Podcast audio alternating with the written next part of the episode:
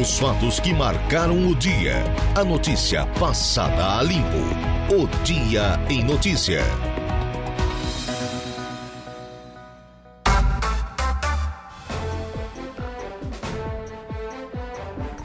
Dezesseis horas e seis minutos, seis minutos passados das quatro horas da tarde desta quarta-feira, hoje, o 8 de março, ano da graça de 2023.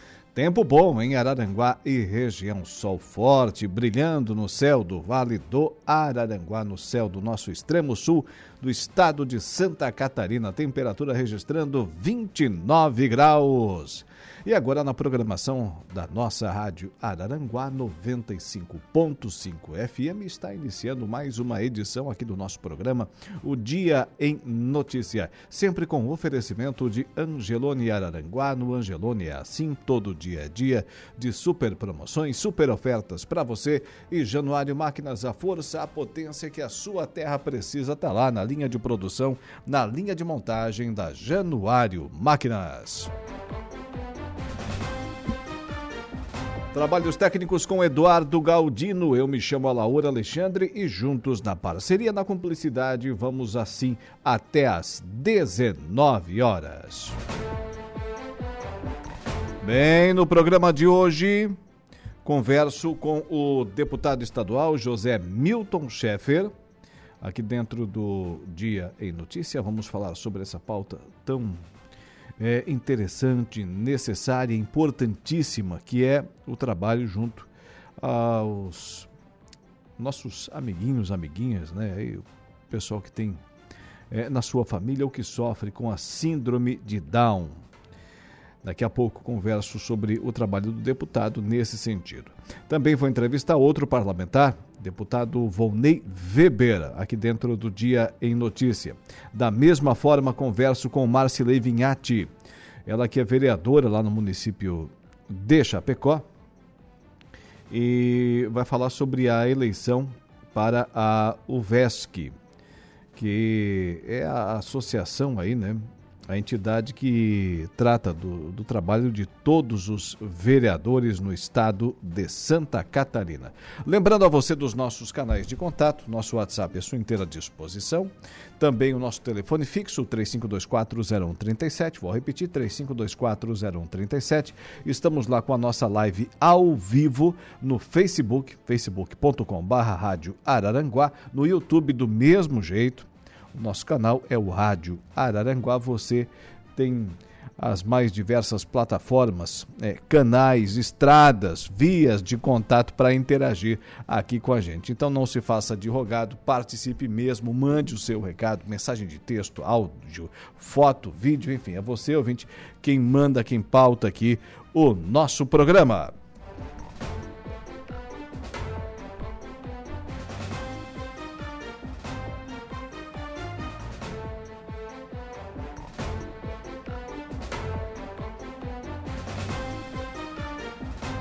E além de tudo isso, teremos a conversa do dia com Saulo Machado e Lucas Casagrande. Da mesma forma, a previsão do tempo com Ronaldo Coutinho, as ocorrências policiais com Jairo Silva, ainda a além da previsão do tempo, as ocorrências policiais, o momento esportivo com Dejair Inácio, a oração do Ângelos com o padre Daniel Zilli, tudo isso e muito mais no nosso programa que só está começando. Esse é o nosso ofício, é o de informar, então vamos ao trabalho.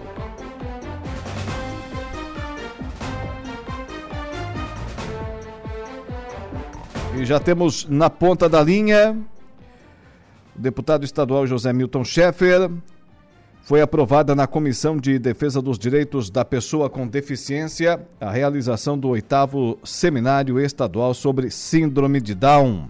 Proposto pelo deputado estadual José Milton Schaeffer, o evento será realizado no próximo dia 21 de março. E faz tempo que o deputado trabalha nessa pauta, né? Boa tarde. Boa tarde, boa tarde, Alaor, boa tarde a todos os amigos aqui que nos ouvem pela Rádio Araranguá. É verdade, Alan, já faz desde o início do nosso mandato que a gente procura atuar sempre na área da inclusão e escolhemos aí a síndrome de Down, né, como um, uma porta de entrada para a gente poder colaborar, né, na questão da inclusão social, principalmente nas pessoas com Down na sociedade. E aí criamos esse seminário estadual, que só paramos agora na pandemia, mas que ele se transformou num grande fórum né, de debate, de troca de ideias e também de proposições de políticas públicas que têm como objetivo melhorar a vida das pessoas com Down. E agora, no dia 21, é o Dia Nacional da Síndrome de Down e nós estamos realizando esse seminário aqui em Florianópolis. Muito bem. É, deputado, esse seminário será realizado no dia 21 de março, é, no auditório Antonieta de Barros, na Assembleia Legislativa de Santa Catarina, em parceria com a Federação e as associações de Síndrome de Down. É, esse segmento, essas pessoas, essas entidades, elas hoje já estão devidamente organizadas no estado de Santa Catarina? Sim, a partir desses eventos, seminários, é, foram se criando instituições, entidades, no sentido de organizar né, é, todo esse segmento né, de, de, de, pessoas que querem se incluir na causa das pessoas com síndrome de Down. Então nós temos hoje uma federação e diversas associações espalhadas por diversos municípios do estado de Santa Catarina. E esse evento é feito em parceria com eles, com as APAES, com familiares de pessoas com Down, nós estamos trazendo a Laur para cá, através dessas entidades e também da Assembleia Legislativa, palestrantes de renome nacional, tanto na área da saúde quanto também na área da educação. Sim, e, e, esses palestrantes estarão presentes, obviamente. O objetivo, o deputado, é propagar o, o, conhecimento e, com isso, garantir uma qualidade de vida melhor para as famílias né, com pessoas aí, com síndrome de Down. E, e, essa qualidade de vida ela tem melhorado paulatinamente nos últimos anos. Né? É, não faz muito tempo, décadas, anos atrás, as pessoas com essa síndrome era, eram praticamente isoladas e hoje em dia cada vez mais estão presentes no nosso meio, na sociedade. E esse trabalho ele tem que ser exercido, tem que ser feito cada vez mais nesse sentido, né? Exato. É, quanto mais a gente conhece, quanto mais interage, a gente sabe da, da potencialidade das pessoas com Down é, para conviver na sociedade. Só que precisa ter né, políticas públicas que garantam, desde o nascimento da criança, é, uma boa e efetiva assistência médica, depois a educação, tem que ter todo um, um acompanhamento também, para que no futuro, hoje nós encontramos pessoas com Down é, que estão trabalhando em diversos segmentos, né, na indústria, é, até professores na área da comunicação. Nós vamos mostrar durante esse seminário pessoas que trabalham na área da comunicação com síndrome de Down e fazem um grande sucesso a nível de Brasil. Nós vamos mostrar aqui atletas né, paralímpicos com Down na área da natação. Nós vamos mostrar que é possível sim, se a, a, a criança, o jovem com Down tiver toda a assistência que ele precisa, ele se tornar um adulto com vida independente na sociedade, trabalhando, é, cuidando da sua casa, vivendo com independência. E aí essa é a verdadeira inclusão né, que a gente tem que buscar pra, para todos.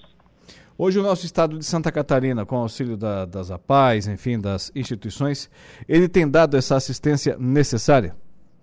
O estado tem feito um grande trabalho. Santa Catarina é um estado exemplo aí, em termos de, de apoio né, à inclusão social. Mas ainda temos caminhos a serem seguidos. Né? A ideia é não deixar ninguém atrás, né? incluir todas as pessoas, cada um do seu jeito, na sua forma, na sociedade. Mas cada vez mais está se criando políticas públicas, é, preparando os profissionais da saúde. Até bem pouco tempo atrás existiam poucos profissionais com conhecimento em síndrome de Down. Hoje nasce uma criança com Down, imediatamente é comunicado é, à Secretaria de Saúde e ela já starta uma série de políticas públicas de apoio né, a essa família e a essa criança. E isso possibilita ganhos muito grandes na saúde dela quando é adulta.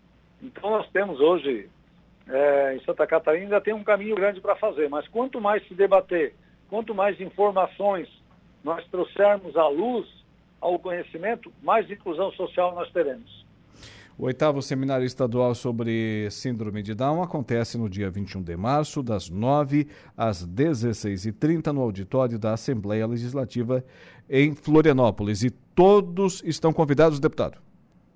Exatamente. Nós, a partir de hoje, tem um link né, na, na, na, escola do Legislativo para as pessoas fazerem a inscrição. E, estão vindo do Vale do Araranguá, já tem hoje mais de quatro vans, né? Se organizando para virem para cá. Então, às vezes, a pessoa pode se associar e nós temos convidando pessoas com Down, seus familiares, pessoas da área da educação, das APAES e das associações, é, pessoas da área da saúde. A programação é muito variada. O evento vai começar às 8 e meia da manhã e vai até às 5 da tarde, tá? mas uma programação muito variada, onde a gente vai mostrar várias situações e vários cases de sucesso de pessoas com Down que estão vivendo é, com qualidade de vida nos dias de hoje, graças à educação e à saúde, que, os cuidados que tiveram ali. E as oportunidades que têm que ser criadas para que as pessoas com tal possam viver é, plenamente na nossa sociedade. Deputado, agradecemos por demais a sua presença aqui na programação da Rádio Araranguá. Tenha uma boa tarde estaremos sempre à disposição. Obrigado, Alaura, aí, por o espaço que você dá para essa causa. Né? Nós começamos esse trabalho aí graças a uma professora, é, e hoje ela é a presidente da Paz de Araranguá, que é a Lena, ela tem um menino chamado Lucas Kundal, e quando a gente se elegeu pela primeira vez, ela nos apresentou essa criança e me pediu, deputado, faça alguma coisa pelas pessoas com Down. E de lá para cá, eu abracei a causa, tenho aprendido muito, tem sido um, um fórum permanente de, de crescimento pessoal meu, e eu sou muito grato a tudo isso, mas quero fazer um convite a todas as pessoas para participar no dia 21 do Seminário Estadual sobre Síndrome de Down aqui em Florianópolis. Vai ser um evento é, inesquecível e de grande valor para o conhecimento e para o debate da causa. Muito obrigado, um grande abraço a todos. Tá aí, 16 horas e 18 minutos. Deputado estadual José Milton Schaeffer falando sobre o oitavo uh, seminário estadual sobre síndrome de Down. Dia Internacional da Mulher, governo de Santa Catarina tem líderes femininas no primeiro escalão e maioria de servidoras.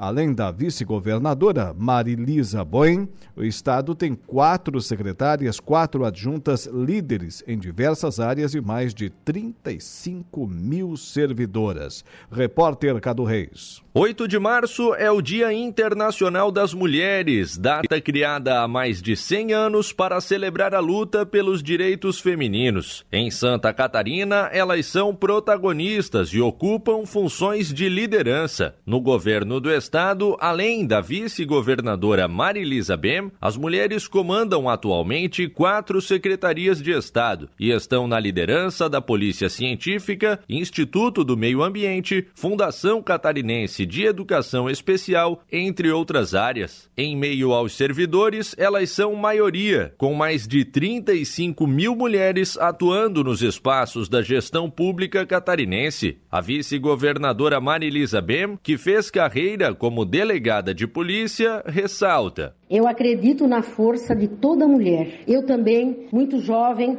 comecei como estagiária, depois fui professora, fui bancária, guardei meu dinheirinho, estudei, fiz faculdade de direito. Com 21 anos eu já estava formada, com 24 já era de delegada de polícia. 35 fui a primeira mulher delegada regional de polícia da maior cidade e mais violenta do estado de Santa Catarina. E hoje, depois de 30 anos à frente de uma delegacia, eu estou vice-governadora. Se eu posso, você também também pode. Querer é poder. Para a secretária de Estado da Saúde, Carmen Zanotto, o 8 de março é o momento de reforçar a luta pelos direitos das mulheres mais um dia de luta para reduzirmos a violência contra a mulher, para que não possamos mais ter nenhuma mulher vítima de qualquer tipo de violência, seja ela psicológica, física, sexual, patrimonial. Precisamos também nesta data falar da importância das mulheres ocuparem todos os espaços de poder, quer seja na política, na indústria, no comércio e também como dona de casa, porque todos os espaços são espaços de dignidade para o trabalho da mulher, desde que ela esteja feliz neste local local de trabalho. Vamos juntos, neste 8 de março, lutar, homens e mulheres, para reduzirmos a violência contra a mulher. Também ocupando o posto do primeiro escalão do governo de Santa Catarina, a secretária-geral de governo, Daniele Porporati, defende que a desigualdade entre homens e mulheres deve ser combatida com ação. Igualdade homem e mulher, uma luta que se faz com ação e sem mimimi. A gente tem que correr atrás mesmo, tem que nadar contra a maré. Nós mulheres não queremos ser mais do que os homens, melhores do que os homens e nem nos comparar aos homens, mas queremos estar em pé de igualdade lado a lado com eles. E a palavra que determina isso, eu acho que é a palavra respeito. De Florianópolis, da Rede de Notícias Acaerte, Cadu Reis. Repórter Cado Reis. É, Eduardo Galdino, tens um dinheirinho para receber do governo do estado de Santa Catarina? Não tem? Por enquanto não? Ou não sabe, né? Não sabe. Tem gente que tem. E presta atenção, se você está nessa condição. Santa Catarina lançou ontem, segunda-feira, dia 6, aliás, antes de ontem, né, segunda-feira, dia 6, o primeiro edital de acordo para o pagamento de precatórios de 2023. O mutirão permite diminuir a fila de espera para quem tem valores a receber, desde que o credor aceite receber com descontos que variam de 20 a 40% sobre o valor total da dívida. Os interessados a participar do acordo devem acessar o portal de serviços do governo do estado de Santa Catarina e enviar os documentos até o dia 24 de março, às 19 horas, prazo final do edital. Para esta negociação, o valor liberado é de mais de 63 milhões e 500 mil reais. A CCP Câmara de Conciliação de Precatórios, então irá analisar a situação para propor um acordo. Caso seja aprovada, o pagamento dos valores pelo TJSC, o Tribunal de Justiça de Santa Catarina, será então realizado. Entre 2019 e 2022, a PGE, a Procuradoria-Geral do Estado, acredita que foram economizados mais de 213 milhões de reais. É interessante assim, né? Você deve, deve, não paga. E aí lá na frente, quando a pessoa a, a qual você deve, de repente, ter até esquecido, é, você pergunta assim: quer receber? Então tá. É, mas não coloca juro em cima, não. Pelo contrário, vai ter que me dar um desconto de 20% a 40%. Hum? É bom assim, né? A pessoa se funcionasse, funcionasse para todo mundo dessa forma para o governo do estado, sim. E entre 2019 e 2022, a Procuradoria-Geral do Estado então acredita que já foram dessa forma, desse jeitinho, economizados mais de 213 milhões de reais. Além disso, mais de 2.900 credores foram beneficiados e cerca de 229 milhões de reais das dívidas foram pagas. Tá aí, portanto, Santa Catarina lança mutirão de precatórios que pode pagar até 63 milhões e 500 mil reais. Edital lançado nessa semana traz celeridade, ou seja, rapidez ao processo, mas beneficiados terão que aceitar os descontos. Caso contrário, caso não aceitem né, os descontos, aí então vai discutir na justiça né, o valor a qual tem direito cada credor. Enquanto isso, o programa Mulheres Mais Tech chega à sua segunda edição, com o objetivo de aumentar a participação feminina no ecossistema de ciência, tecnologia e inovação de Santa Catarina. Serão financiadas 20 startups lideradas por mulheres. Lançada nesse Dia Internacional da Mulher, lançado, o edital de chamada pública recebe inscrições até o dia 24 de abril. O programa é uma iniciativa do governo do estado através da Fundação de Amparo à Pesquisa e Inovação do Estado de Santa Catarina, a FAPESC, em colaboração com o Serviço de Apoio às Micro e Pequenas Empresas de Santa Catarina, o Sebrae SC. Ao todo, o edital vai destinar até 1 milhão e 800 mil reais oriundos do orçamento da Fundação. Gostaríamos de enaltecer todas as mulheres e dizer que a catarinense é uma empreendedora nata e merece o apoio para realizar os seus projetos, afirmou a diretora de Ciência, Tecnologia e Inovação da FAPESC, Valesca Daniela Tratsky. A chamada pública também busca fomentar as regiões. Das 20 startups, no mínimo três propostas serão selecionadas para cada mesorregião, mesorregião de Santa Catarina, Norte, Vale do Itajaí, Sul, Grande Florianópolis, Serra e Oeste. As outras duas serão escolhidas de acordo com a melhor pontuação. Para encerrar, ontem aqui na nossa região, um importante assunto, é, tivemos a data final, a data limite, expirando para as inscrições de chapas para concorrer à eleição da CERSU, a Cooperativa de Eletricidade do Sul do Estado de Santa Catarina. Ontem, terça-feira, às 17 horas. Duas chapas foram inscritas. Duas chapas. Com Andrei Maganin, empresário de Turvo, e Valdo Rocha, ex-prefeito de Morro Grande, uh, no comando a chapa 2 é, foi inscrita com todos os seus membros. E a chapa, a chapa 1, aliás, a chapa 1, com André Maganin e Valdo Rocha. Chapa 1. A chapa 2 também foi inscrita com o empresário Silvino, Silvino Londero, empresário da, da agroindústria, lá do município de Turvo, ele que já concorreu também à presidência da Cersul na eleição mais recente, antes dessa que vai ser no próximo dia 18. E como vice, como vice-presidente, junto com seu Vino, teremos então a, a, figura de Pedrinho Mota. Pedrinho Mota, ex-caminhoneiro, é, né? Lá do município de Meleiro. Também uma pessoa muito conhecida lá no meio é, meleirense. Então, Selvino Londero e Pedrinho Mota na chapa 2 e Andrei Magarim e Valdo Rocha na chapa 1. Esse será o embate para a disputa do comando da Cersul. Assembleia Geral Ordinária para a Cersul Geração e Cersul Distribuição será dia 17 de março, é sexta-feira da semana que vem, né? E a eleição acontece então no dia seguinte, no dia 18, sábado.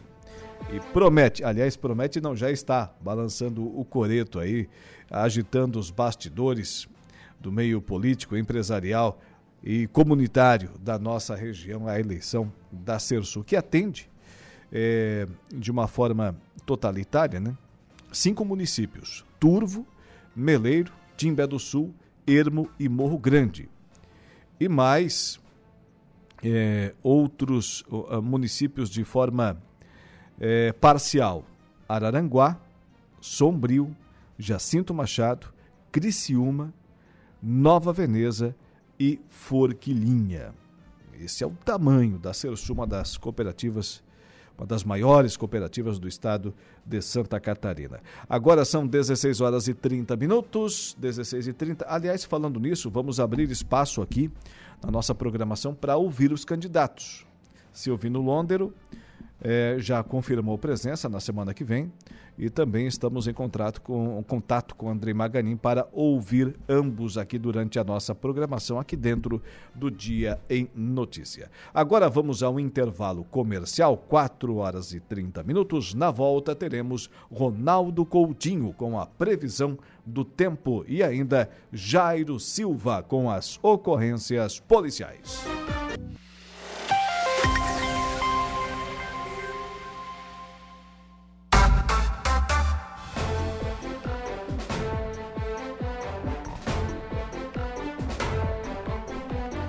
16 horas e 42 minutos, 16 e 42 no Angelone Araranguá. Todo dia é dia. Quem faz conta faz feira no Angelone. E não escolhe o dia, porque lá todo dia é dia. Que maravilha, hein? Quem economiza para valer passa no açougue do Angelone. E sem escolher o dia, porque na feira, no açougue, em todos os corredores você encontra o melhor preço na gôndola e as ofertas mais imbatíveis da região. Baixe o aplicativo e abasteça.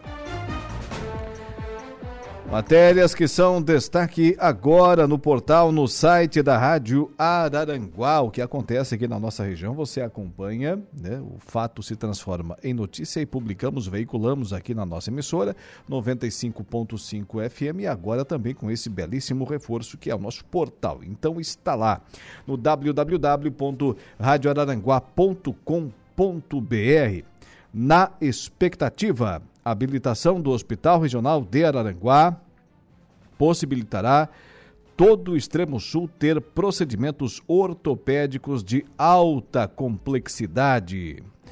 Ainda a Receita antecipa para esta quinta-feira, portanto amanhã, liberação do programa do Imposto de Renda 2023.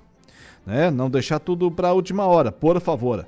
Dia Internacional da Mulher, luta contra machismo e violência. Também destaques no nosso portal Reurb, aprovado mais dois projetos de entregas de novas escrituras em Araranguá. A LESC homenageia pessoas que atuaram no salvamento das vítimas do acidente em Passo de Torres. E preços que aumentaram e falta de energia, o relato dos vereadores após o temporal. 16h44, agora subimos a serra e vamos até São Joaquim. O assunto agora é meteorologia.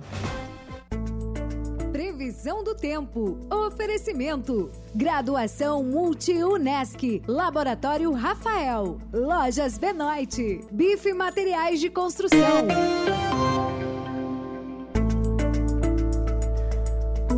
Já estás com a tua declaração do imposto de renda tudo certinho aí, ô Coutinho? Boa tarde. Boa tarde. Ah, isso aí fica com a contadora. É, tem que tomar cuidado, o leão pega, sabes, né? Ah, isso eu sei, para pegar e não fazer nada, ele é especialista.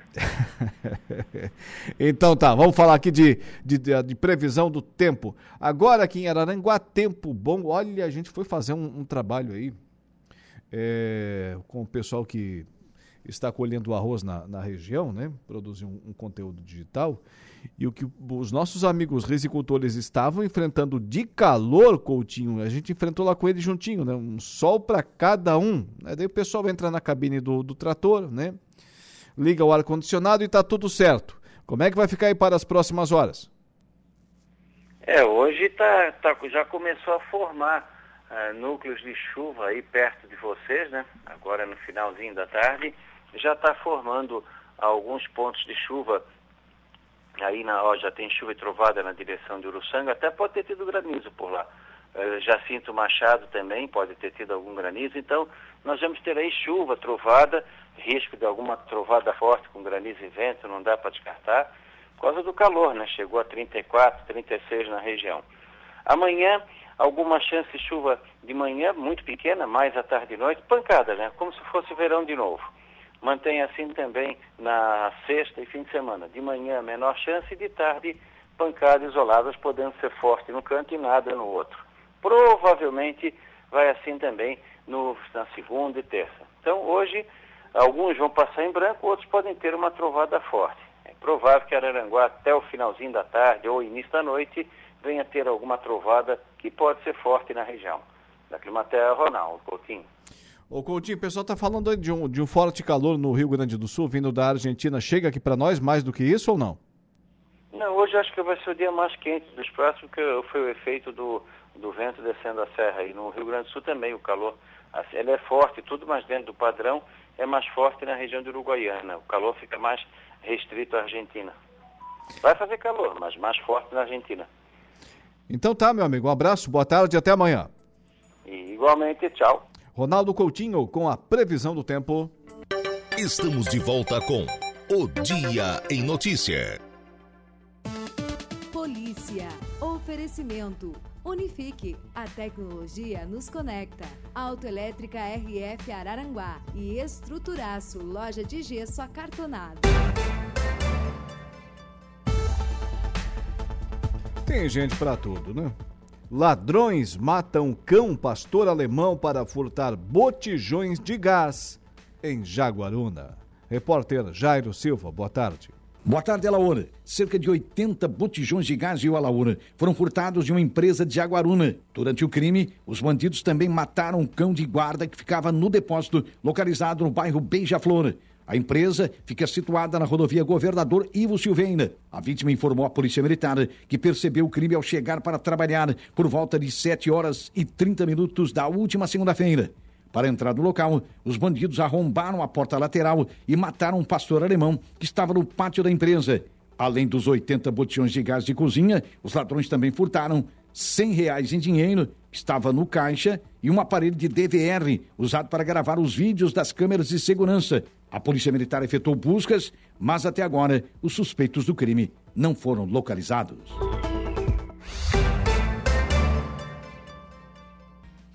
O Dia em Notícias está de volta.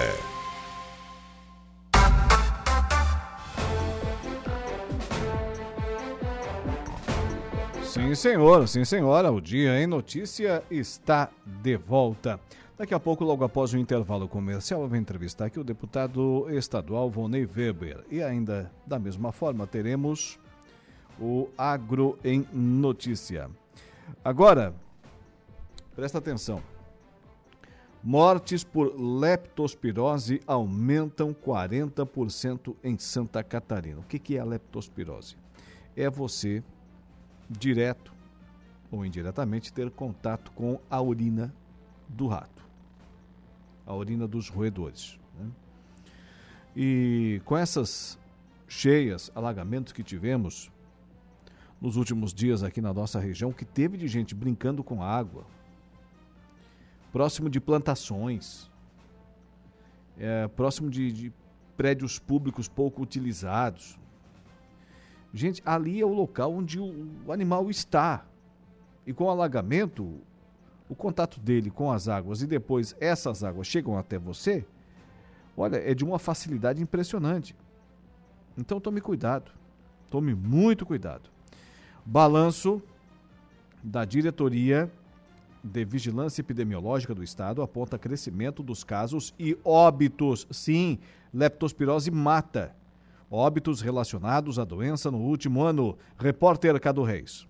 Santa Catarina registrou um aumento de 27% nos casos de leptospirose e 40% nas mortes causadas por esta doença no último ano. O balanço de 2022, divulgado pela Diretoria de Vigilância Epidemiológica do Estado, aponta um total de 187 pessoas acometidas pela enfermidade e 14 óbitos. Agora, no ano de 2023, já há 23 novos casos confirmados da doença e três mortes registradas nas cidades de Concórdia, Itapoá e Joinville. As regiões do entorno dos municípios de Blumenau, Joinville e Florianópolis possuem maior incidência. O diretor de Vigilância Epidemiológica do Estado, João Fuch, alerta realmente nos últimos anos a gente viu um aumento na letalidade da doença, ou seja, mais pessoas contraindo a doença e evoluindo para óbito. Por isso é importante reforçar tantas medidas de prevenção e lembrar que a doença ela pode evoluir para gravidade. Então, na presença de sintomas, é importante procurar um serviço de saúde. A leptospirose é marcada pela febre alta, dores pelo corpo, dores de cabeça, pelas dores na panturrilha, que são uma característica da doença. As pessoas podem ter um amarelão na pele, que é conhecido como icterícia, e que isso justamente é um sinal de alerta, de alarme para a doença. Então, por isso é importante, na presença de sintomas, nesses sintomas, procurar um serviço de saúde, já que o manejo clínico adequado, a suspeição precoce da doença, faz com que a gente consiga estabelecer o um manejo clínico e evitar a gravidade, que as pessoas evoluam para a gravidade, inclusive morram de leptospirose.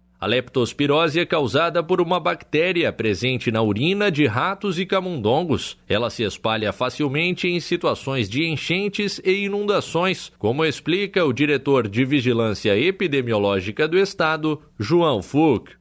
A gente tem a transmissão da doença a partir do contato com a urina desses roedores onde tem presença da bactéria, especialmente se as pessoas tiveram contato com essas águas de enchentes e alagamentos. A gente vê casos acontecendo ao longo de todo o ano, mas justamente é nesses momentos, até pela exposição das pessoas, que a gente vê um aumento Caso você esteja com os sintomas da doença, procure imediatamente a unidade de saúde mais próxima. De Florianópolis, da Rede de Notícias Acaerte, Cadu Reis. 16 horas e 55 minutos, repórter Cadu Reis, aqui no programa, trazendo a informação, potência, durabilidade, economia e a confiança em uma marca que atravessou décadas e continentes. Esses são os tratores da linha JP, que apresentam todas essas características e você pode ficar certo disso. Líder de vendas e de resultados para o empreendedor do agronegócio. Essa empresa não começou na ontem, gente. São 25 anos de uma empresa construída pelo empenho e obstinação de uma família, colaboradores e clientes. Januário Máquinas, a força que a sua terra precisa. Notícia agora de destaque no âmbito nacional e também na imprensa aqui de Santa Catarina. Jair Renan Bolsonaro, filho do ex-presidente Jair Bolsonaro. Isso aqui é o 04, né, como o próprio ex-presidente diz. Foi nomeado para trabalhar no gabinete do senador de Santa Catarina, Jorge Seife, do PL. A designação foi publicada no DOU, Diário Oficial da União, desta quarta-feira, dia 8. Ele trabalhará como auxiliar parlamentar, pleno, cargo comissionado com salário líquido de R$ 7.773,37, segundo a tabela de remuneração do Senado em 2022. O valor considera o auxílio alimentação a remuneração bruta é de quase nove mil reais. Conhecidos do filho 04 do presidente afirmaram que ele pretende conciliar o novo emprego com o plano de morar em Santa Catarina, para tanto deve exercer as funções aqui no nosso estado. Ele irá morar aqui já que o senador é de Santa Catarina e possui escritório e assessores no estado, informa o advogado Lucas Daló, amigo próximo de Renan. O novo funcionário do Senado, no entanto, ainda não tem endereço nem cidade definida para a mudança aqui para o nosso estado de Santa Catarina. 16 horas e 58 minutos, 16 e 58. Deixa eu dar uma espiadinha breve, rápida, porém necessária, né? Na nossa live lá do, do Facebook. Quem está conosco dando o, o joinha, né? Também ainda de repente até mesmo comentando, nossos ouvintes, Valdeci Batista de Carvalho tá lá, firme e forte. Boa tarde, amigão Alaura Alexandre. Boa tarde, uma ótima semana de trabalho, com muita saúde, paz e felicidades. Um forte abraço e fique na santa paz de Deus. Amém. Amém para ti também, o Valdeci Batista de Carvalho. E ainda dando um joinha, o Mazinho Silva. Esse é o carinho aqui dos nossos ouvintes. Agora, pontualmente 17 horas, vamos ao intervalo comercial. Antes dele, tem a notícia da hora com Igor Klaus. Olá, Alaor. Voltamos com a notícia que IPTU de Araranguá já está disponível no site da Prefeitura. Notícia da hora. Oferecimento. Giasse Supermercados. Laboratório Bioanálises. Civelto Centro de Inspeções Veicular. Clínica de Olhos São José. Lojas Colombo. E Rodrigues Ótica e Joalheria. A administração municipal de Araranguá divulgou nesta terça-feira que o IPTU, Imposto Predial e Territorial Urbano, taxa de serviços urbanos e taxa de coleta de lixo, já está liberado no sistema para ser efetuado o pagamento. Entretanto, a entrega pelos Correios será feita a partir da próxima semana. Não é necessário ir até a Prefeitura para a retirada do mesmo. Confira as datas de pagamento. Pagamento em cota única com 10% de desconto até o dia 28 de abril de 2023 Pagamento em cota única com 3% de desconto, 18 de maio de 2023. Lembrando que a matéria completa estará no nosso portal. Acesse radioarananguá.com.br. Eu sou Igor Claus e este foi o Notícia da Hora.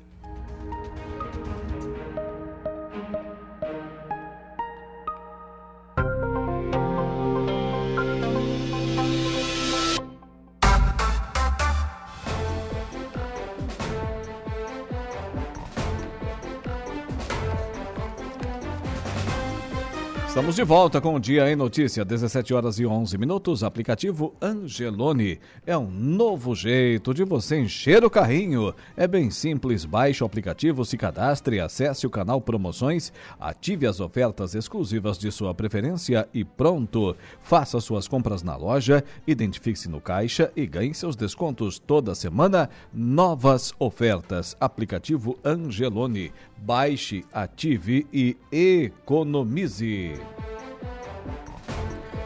Seguindo por aqui com o nosso programa, lembrando que daqui a pouco teremos, já já dentro de instantes, né, o nosso agro em Notícia. Agora, Dia da Mulher. O Congresso Nacional dedica, né? O Congresso Nacional dedica sessões exclusivas de projetos de interesse das mulheres. Repórter Rita Sardi. A representação feminina no Congresso Nacional vem aumentando pouco, mas aumentando. Nesta legislatura, a Câmara dos Deputados teve um acréscimo de 18% no número de mulheres parlamentares.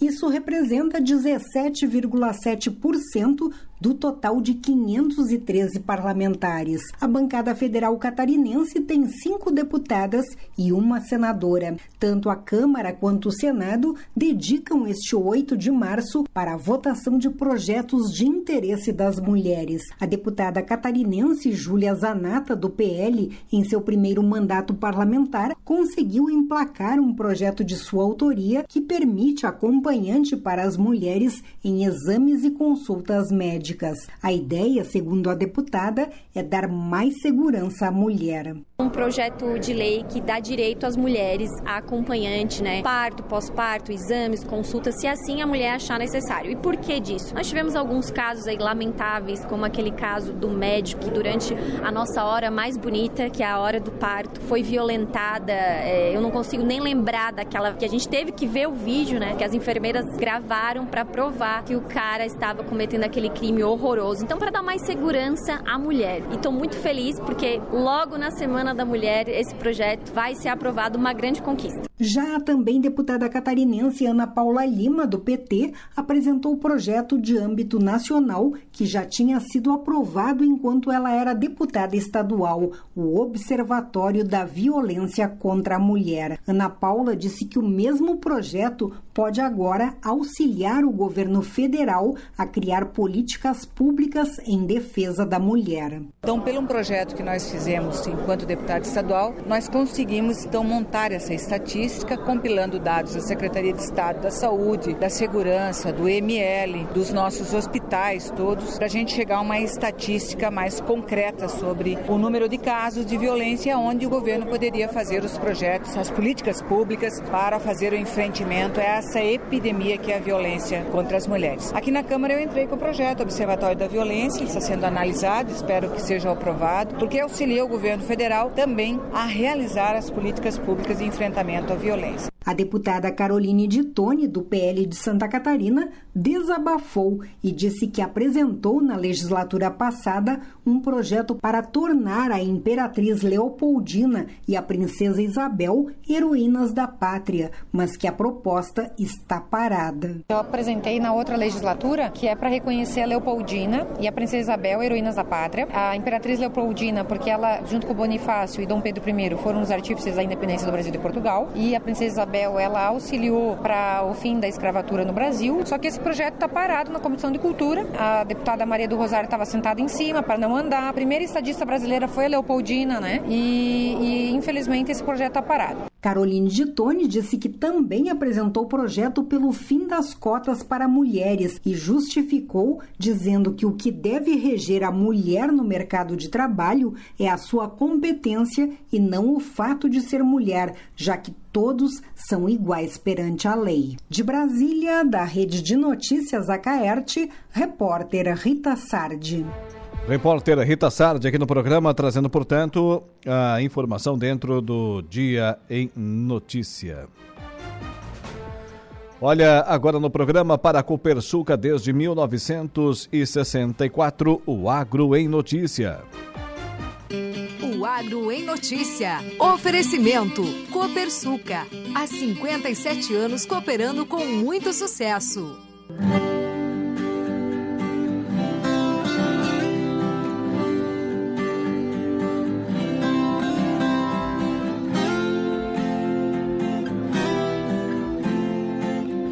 Entre os 16 espaços temáticos preparados pela Emater RS Ascar na Expo Direto Cotrijal 2023, a parcela sobre secagem e armazenagem de grãos apresenta uma proposta que pode ser adaptada a diferentes perfis de propriedade. Extensionistas estão orientando os visitantes interessados nessa tecnologia. Responsável pela parcela, A extensionista rural da Emater RS Ascar, Idanir Bianchetti, mostra um protótipo de silo secador de alvenaria que está presente no espaço e ajuda os produtores a compreender melhor o seu funcionamento e obter informações sobre a elaboração dos projetos técnicos elaborados pela Emater RS Ascar.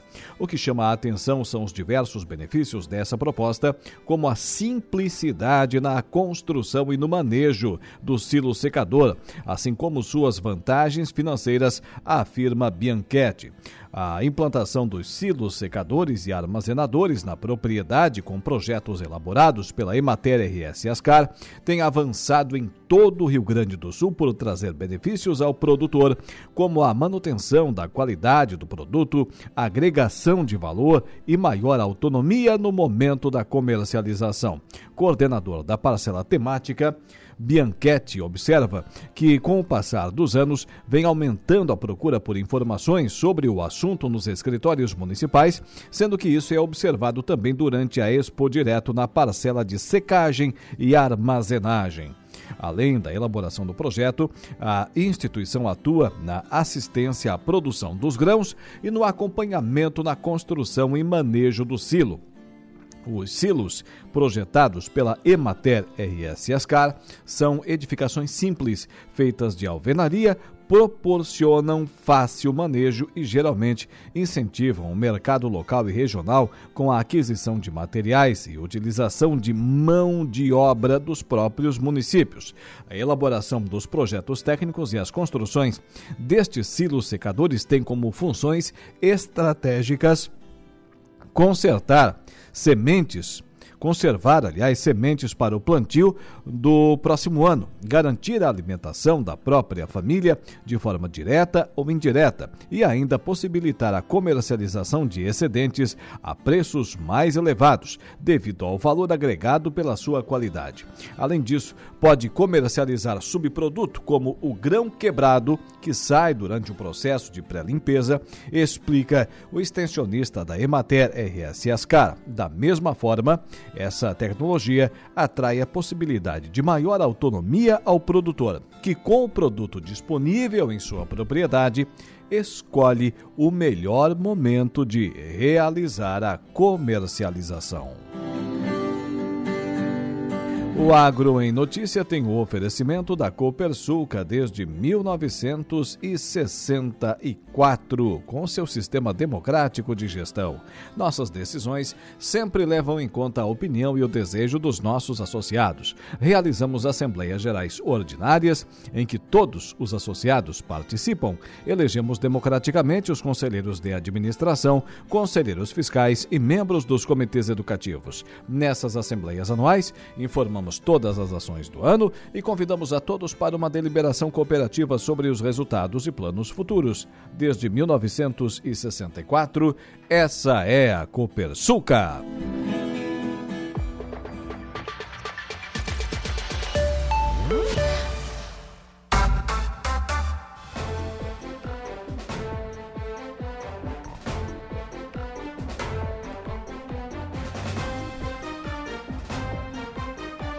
Olha, anteriormente falamos aqui da eleição da, da Cersul, ontem confirmadas duas chapas que concorrerão no próximo dia 18, e nós aqui na programação da Rádio Araranguá, evidentemente, política que já é tradicional da emissora, vamos abrir espaço para ambos, né, ambas as partes interessadas. Temos aqui matéria agora é, da chapa 2, é, falando que com aproximadamente 18 mil associados, a Sersul Cooperativa de Distribuição e Energia sediada em Turvo se prepara para eleger nova diretoria no próximo dia 18 de março.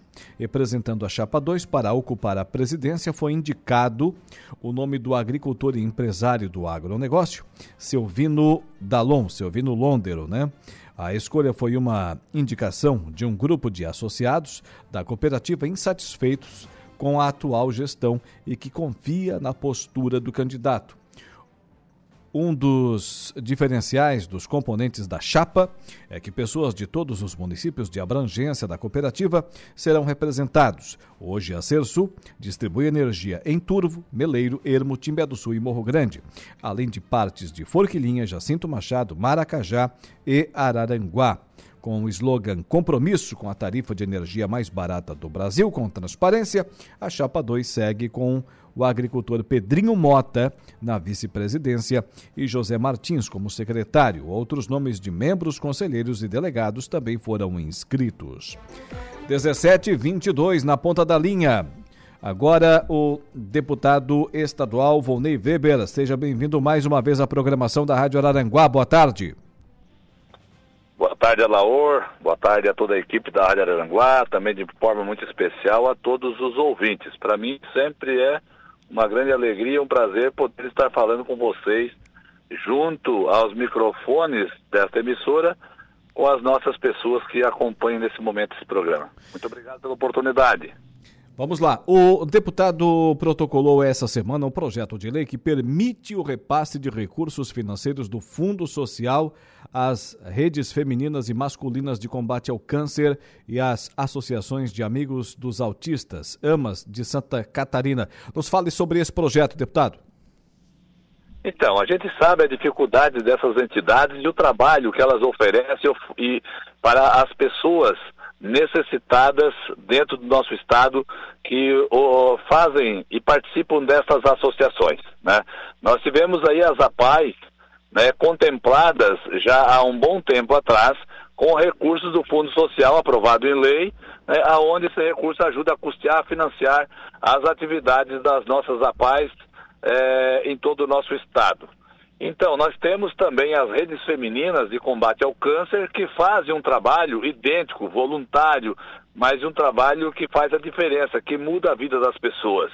Né? Principalmente quando a saúde dá um tchau para a gente, é o momento mais inseguro da nossa vida, as APAES, a, aliás, as redes femininas estão ali, junto com o seu corpo técnico, junto com os voluntários, oportunizando né, um bom atendimento, um, um atendimento diferenciado. Porém, a gente sabe a dificuldade de se manter essas entidades funcionando. Muitas vezes elas fazem um trabalho tanto as AMAs, quanto as APAES, quanto as redes femininas, elas fazem um trabalho de promotor de eventos praticamente. Por quê? Tem que promover é, jantar dançante, bingos, tem que brechó, tem que promover é, coleta de recursos através de pedágios, é, arriscando a vida no frio, no calor, no trânsito, né, em dias muito difíceis, escutando muitas vezes até desaforo, né? Então eu penso que é justo sim o Estado estender a mão um pouquinho mais, né, e colaborar e contribuir para essas pessoas tão necessitadas que precisam, né, de uma atenção especial, que são os nossos autistas e que são as pessoas que, que procuram as redes femininas de combate ao câncer e também as masculinas, para ter uma, um atendimento melhor, mais, mais é, humano, né? E, e para isso falta recurso. Então a minha proposta é que o Estado, que no ano passado, através de um projeto da, da deputada, minha colega deputada Ada De Luca, foi, foi, foi aprovado e sancionado pelo governo recursos do Fundo da Saúde para as redes femininas. Mas eu quero ir mais longe. Eu, o Fundo Social ele foi criado com reserva de recursos públicos, buscando financiar programas e ações de inclusão e promoção social. Então, eu acho que é muito justo as redes femininas e as AMAs e as redes masculinas, que temos só duas no estado ainda, né, que é São João Batista e Orleans, mas nós temos 71 redes femininas, com 4 mil voluntários atendendo o nosso estado. Então, nada mais justo do que essas duas entidades, assim como a PAI, também receber recursos, poder conveniar com o Fundo Social, com o Estado através do Fundo Social, buscando recursos garantidos para fazer com que eles consigam desenvolver de uma forma mais eficiente sempre as suas atividades. Né? Então, nada mais é do que dar oportunidade aos necessitados atra através de um, de um programa social. E Santa Catarina hoje possui 71 municípios com rede feminina de combate ao câncer, com cerca de 4 mil voluntárias, responsáveis por 100 mil atendimentos por ano. Já as associações de amigos de autistas, as AMAs, atendem cerca de 14 mil cidadãos em todo o estado. Agora, é um contingente de pessoas atendidas impressionantes, né? É impressionante, né, deputado? Sim, com certeza, né? É, é, são pessoas, é, principalmente aqui os autistas, e vou falar dos apaianos. Eles ficavam excluídos da sociedade, escondidos muitas vezes, muitas vezes a família não apresentava eles à sociedade. Então a PAI começou com um trabalho muito forte, se desenvolveu muito bem os trabalhos. Hoje a evolução foi, é muito grande e, e é uma vida já diferente mas os autistas também precisam disto. E as redes femininas de combate ao câncer também merecem isso, porque eu tenho dito que não é nós que ajudamos, o poder público ajuda a rede feminina, mas é a rede feminina, através do seu corpo técnico, através dos seus voluntários, através dessa associação, que ajuda o Estado e os municípios. Porque se não fosse a rede feminina, o fardo e o peso para se carregar no município seria muito maior e muito mais pesado.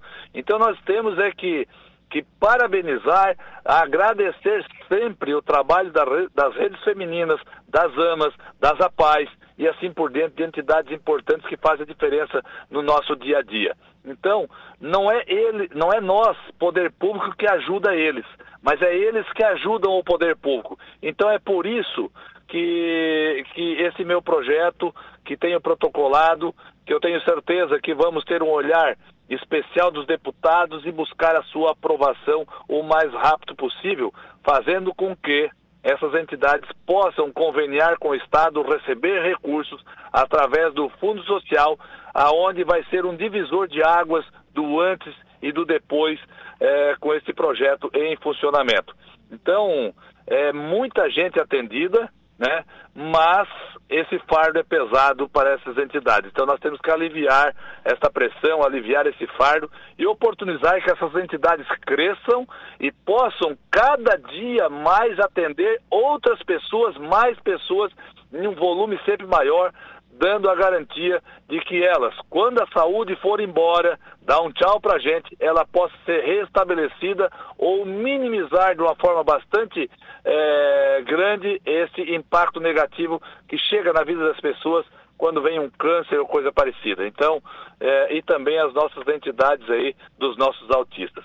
Então é nesse sentido, é nesta linha que eu, eu venho defendendo e brigando fazendo com que, brigando no bom sentido, fazendo com que a gente consiga convencer os colegas, os companheiros, é, de que esse projeto é importante e que ele venha ao encontro das pessoas que muito necessitam. De repente é colocado em votação e aprovado ainda nesse primeiro semestre, deputado? Tudo vai da celeridade, do entendimento, é, tem que passar nas comissões permanentes, né?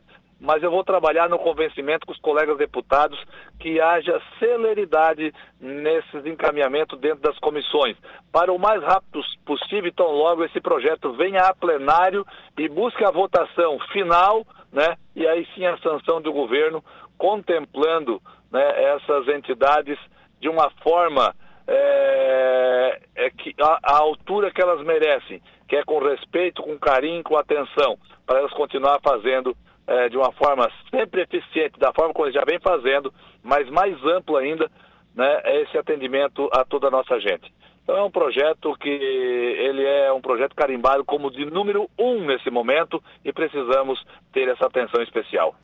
Tá aí, deputado estadual Vone Weber protocola projeto que permite que redes femininas e também ainda as associações de amigos dos autistas usem o fundo social. Agradecemos a sua presença aqui na programação da Rádio Araranguá.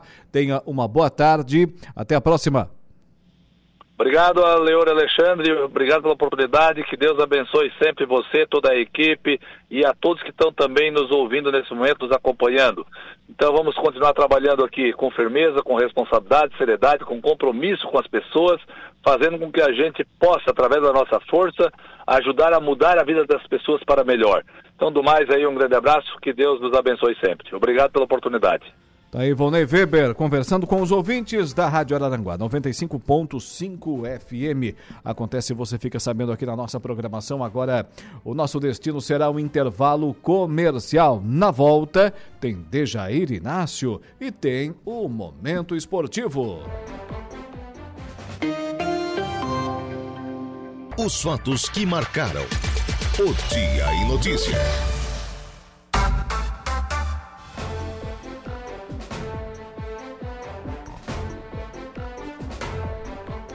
Agora são 17 horas e 42 minutos, 17 e 42. Ontem, aqui na nossa é, programação, eh, tivemos um ouvinte, era um ouvinte ou uma ouvinte, Eduardo Galdino?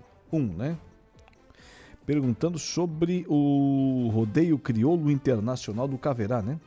Então, eis que agora temos a resposta. Sim, acontecerá. E tem um detalhe importantíssimo: começa amanhã, né? Sim, de 9 a 12 de março. Então começa amanhã. Dejair Inácio já preparou como bom tradicionalista que é, gaúcho de fato, gaúcho de nascimento, aliás, por adoção, né?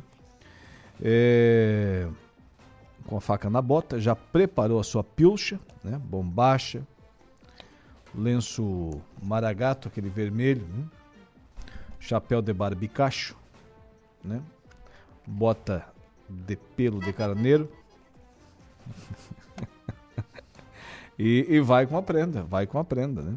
Já encilhou o potro, né? O tordilho, uh, vai pro rodeio crioulo internacional do Caverá. Olha só, 19 edição. Então tá. O nosso ouvinte perguntou, tá aí, começa amanhã, começa amanhã, vai até domingo, né? De 9 a 12 de março, o rodeio crioulo internacional do Caverá. E inclusive tem anúncio aí na emissora, né? Só ficar ligadinho aqui com a gente, você fica sabendo das notícias, das informações. E como bom anúncio, boa propaganda, também a notícia, também é, é informação, fica por dentro de tudo, né?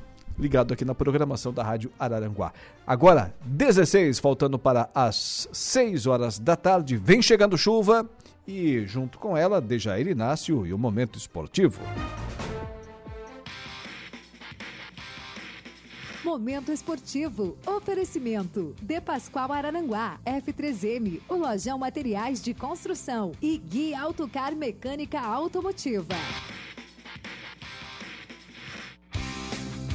Araranguá Esporte Clube anuncia novo goleiro. É isso, Dejair Inácio? Boa tarde. Boa tarde, Alaor. Tudo bem? Tudo bem. O AEC anunciou um novo goleiro, anunciado hoje pela assessoria de imprensa através aí do Cléder Maciel, o goleiro Felipe Generoso, ele que jogou profissionalmente já hum. pela equipe do Garibaldi, sua terra natal, onde ele começou, é, 2017, esportivo 2018 também 2019, foram duas temporadas lá em Bento Gonçalves, também na equipe do Veranópolis em 2020 e no ano passado ele disputou o Regional da Alarme pela equipe do Meleiro, pela equipe da sua terra natal, Sim. a equipe do Meleiro. Então, portanto, foi o último clube dele é, no futebol amador e agora será o Araranguá Esporte Clube UAEC, que já começa domingo a sua caminhada, né? Inicia domingo a temporada 2023 para o UAEC com a Copa Sul dos Campeões que já começa com oitavas de finais, né? Sim. São jogos de ida e volta. Primeiro jogo aqui no estádio Mané Gregório, no bairro Santa Catarina, contra o Vera Cruz,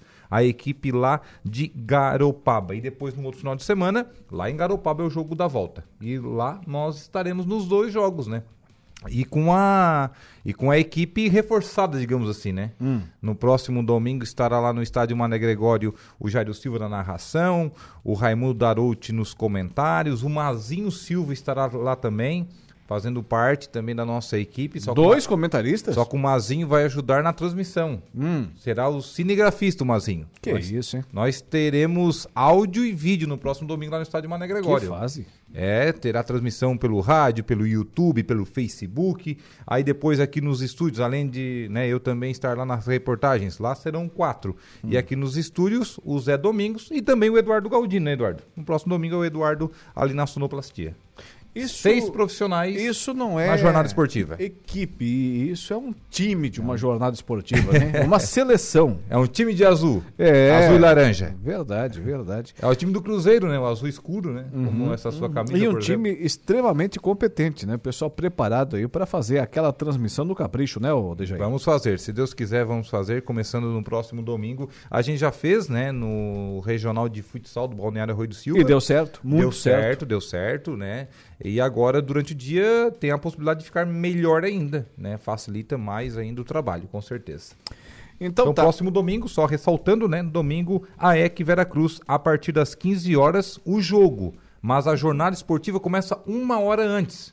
Começa às 14 horas onde você acompanha as escalações das duas equipes, os comentários do Raimundo Darouti, o pré-jogo, o pré-jogo todo. O Zé Domingos vai trazer aí um plantão de toda a história. Né, vai ter torcida do AEC presente? Mais. Com certeza, com certeza. O primeiro jogo tá a banda louca estará lá de volta. Né? Alô, torcida do AEC, quero ver fazer bonito, hein? Vai ter aquela fumaça. Quem é que comanda a torcida? Ah, vai estar tá o pessoal que já acomodou da outra vez, né? O Diogo e o Flaek estão à frente aí da Banda Louca e estão se organizando bem e parece que domingo a Banda Louca estará lá em grande número com certeza. Vem cá, como é que tá o estádio aí? A construção do novo estádio. O estádio está encaminhando bem, né? Falta detalhes aí, enfim. É terminar a temporada de verão, né? Terminou a temporada de verão. Muito provavelmente que eu acho que no aniversário do município, hum. ali no dia 13 de abril, acontecerá a inauguração. Tá Ou brincando, no sério? máximo maio ali deve acontecer a inauguração. Bom, inauguração do, do estádio uh, do município de Araranguá, o prefeito César César está no comando da administração, deve vir o Botafogo a inaugurar, né? Pois é, né? Te, pode ser o Botafogo a, a, inaugurar, né? Uma reedição aí da, é, do, do, Botafogo, daquele jogo de 93, né? 92, é. quando o Botafogo colocou as faixas no, no Araranguá.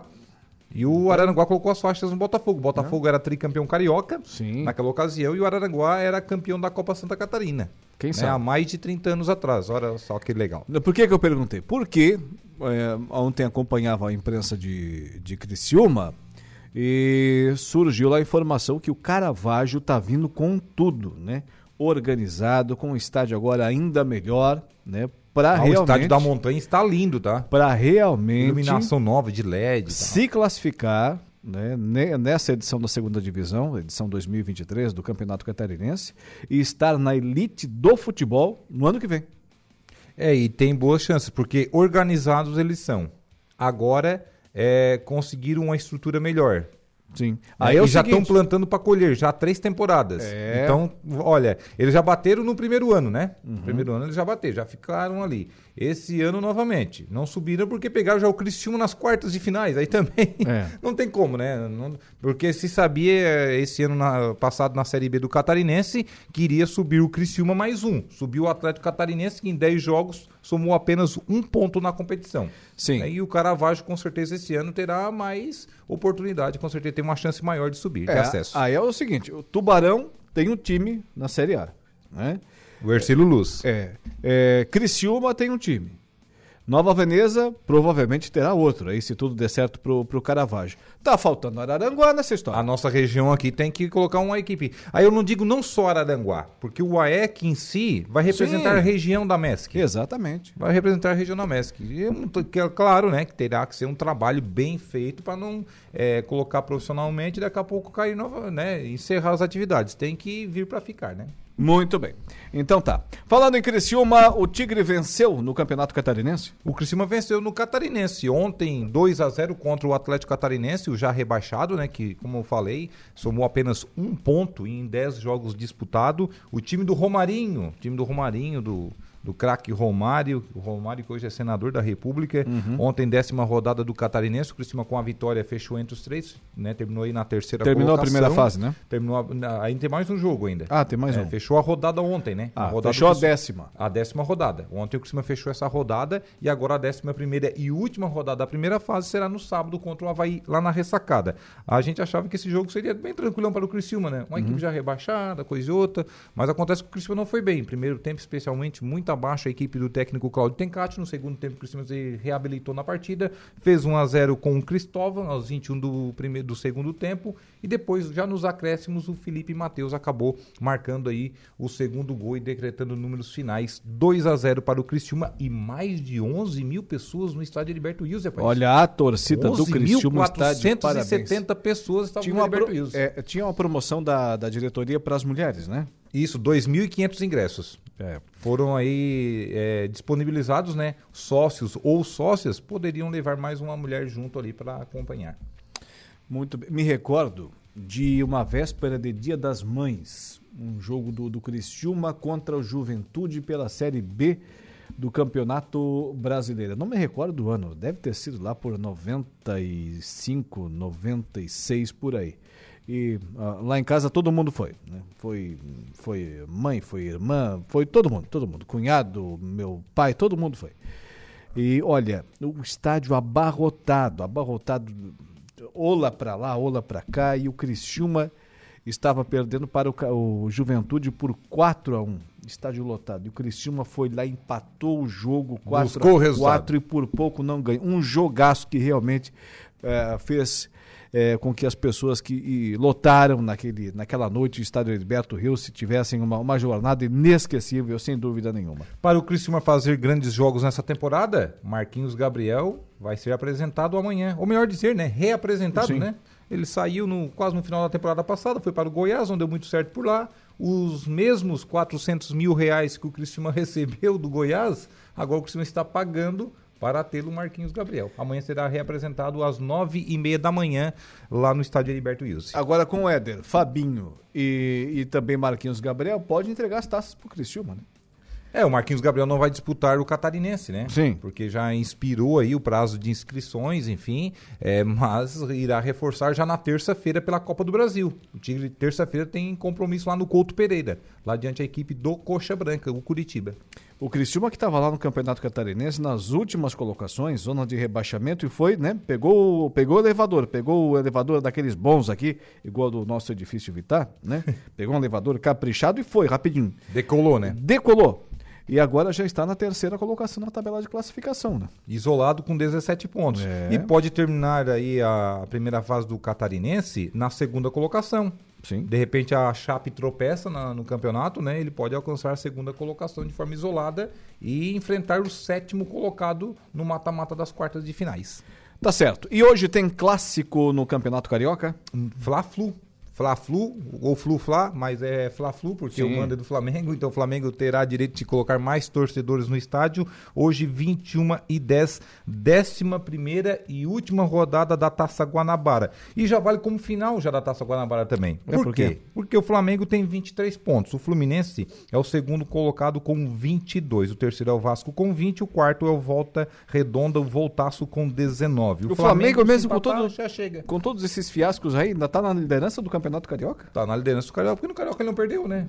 Na verdade, o Não, Carioca não tá perdeu. um treino pro Flamengo praticamente. Não, não perdeu. né? Perdeu pro Botafogo somente, né? Não, o Botafogo ele venceu, né? Venceu Perdeu com os pro- reservas ainda. pro Vasco. Ele perdeu pro Vasco, né? Isso. É, então o Flamengo, se empatar, já é campeão aí da Taça Guanabara. Só que é o seguinte, esses quatro hoje que estariam aqui, de repente o Botafogo pode recuperar, porque o Botafogo joga essa noite também contra a Portuguesa Carioca, às 21h10, também no mesmo horário, lá no estádio Raulinho de Oliveira. Hum. O Botafogo pode terminar essa última rodada na quarta colocação. O que acontece? Classificando os quatro grandes, irão fazer um cruzamento de semifinal da, do Campeonato Carioca. Hum. Porque antigamente era dois turnos, né? Dois turnos para todas as equipes. Agora não, como os estaduais aí diminuíram as datas em relação aí ao calendário do futebol brasileiro, tiveram que se adequar, na verdade, né? O que acontece? Hoje é a última rodada da primeira fase. Sai um campeão é, alusivo, na verdade, né? Da Taça Guanabara. Mas só que depois vai decidir o Carioca, a semifinal ali, os quatro melhores colocados. Claro que o campeão terá vantagem de dois resultados iguais, aquela coisa toda. Aí o quinto ao oitavo colocados, respectivamente, irão se enfrentar para decidir a Taça Rio. É um pouco confuso o Campeonato Carioca, é verdade, mas eles se entendem, não se brigam lá no final e sai dois campeões. Então tá certo. Então tá. Que hora que eu jogo hoje? 21 e 10. 21 e 10. A Bandeirantes transmite, né? A Bandeirante transmite. Um Campeonato Carioca que é transmitido por uma TV paulista, né? É. É. Rivalidades de lado dos dois estados. Sim, é bom. A emissora carioca não transmite. E profissionalismo em primeiro lugar. Não né? transmite campeonato nenhum, né? A Globo, no, no país, né? Em rede, não transmite nenhum campeonato. É, a NSC aqui que faz alguns jogos aos sábados à tarde somente. Sim. Então tá. E tem pré-Libertadores também aqui na pauta. Pré-Libertadores, o Milionários hoje recebe o Galo Atlético Mineiro às 21h30 lá no El Campín, na Colômbia, no lendário estádio. O Valdomiro Vaz Franco jogou por lá, né? Lá no Sim. início dos anos 80, após sair do Internacional e foi lá para o Milionários da Colômbia. Esse jogo de ida da pré-Libertadores já é a terceira fase, a segunda fase para o Galo, né? Que já passou por uma fase, agora vai jogar essa outra e definitiva. Se passar, já ingressa aí na fase de grupos da Taça Libertadores da América, que ainda irá acontecer o sorteio daqui a duas semanas. O jogo da volta na próxima quarta-feira, da semana que vem, dia 15. Amanhã tem mais um brasileiro em campo pela pré-Libertadores. Será o Fortaleza. O Fortaleza também avançou de fase e irá enfrentar a equipe do Cerro Portenho. O jogo de ida será no estádio Castelão amanhã, 19 horas.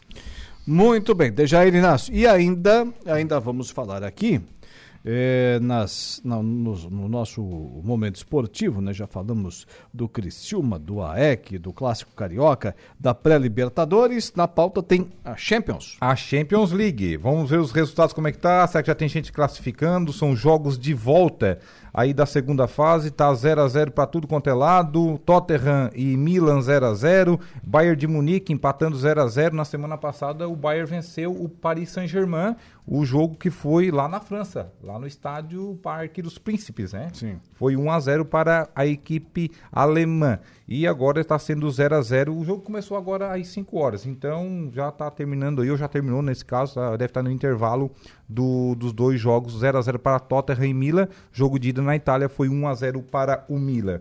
É, ontem tivemos a classificação do Benfica, que venceu o Bruges da Bélgica, placar de 5 a 1 já havia vencido o jogo de ida por 2 a 0 O Chelsea virou o resultado para cima do Borussia Dortmund. Perdeu esse jogo na Alemanha placar de 1 a 0 e venceu na Inglaterra placar de 2 a 0 ontem à tarde e noite na Europa, né? A próxima semana teremos vários jogos também na Champions League, por exemplo, teremos Porto contra Inter de Milão, uhum. Real Madrid contra Liverpool e também Manchester City contra o Red Bull Leipzig. Tá certo. E hoje também tem Libertadores, né?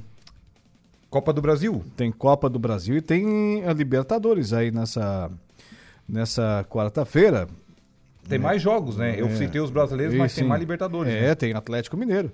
Atlético Mineiro e Milionários. Aquele que eu citei. Depois é, tem o, o Atlético o Magajanes Medellín contra, também. Contra né? o Independente Medellín, hoje pela Libertadores da América. Na Copa do Brasil, hoje teremos o Catarinense em campo. Camboriú e Bahia. Camboriú e Bahia, daqui a pouquinho, 19 horas. Às 20 horas, Remo contra o São Luís, lá de Ijuí, a hum. terra do Jorge Pimentel. Às 21h30 teremos Tombense contra Retrô. E amanhã tem o seu time em campo, né? Uhum. Santos e Iguatu. Esse jogo amanhã, às 21h30, com certeza você irá assistir, né?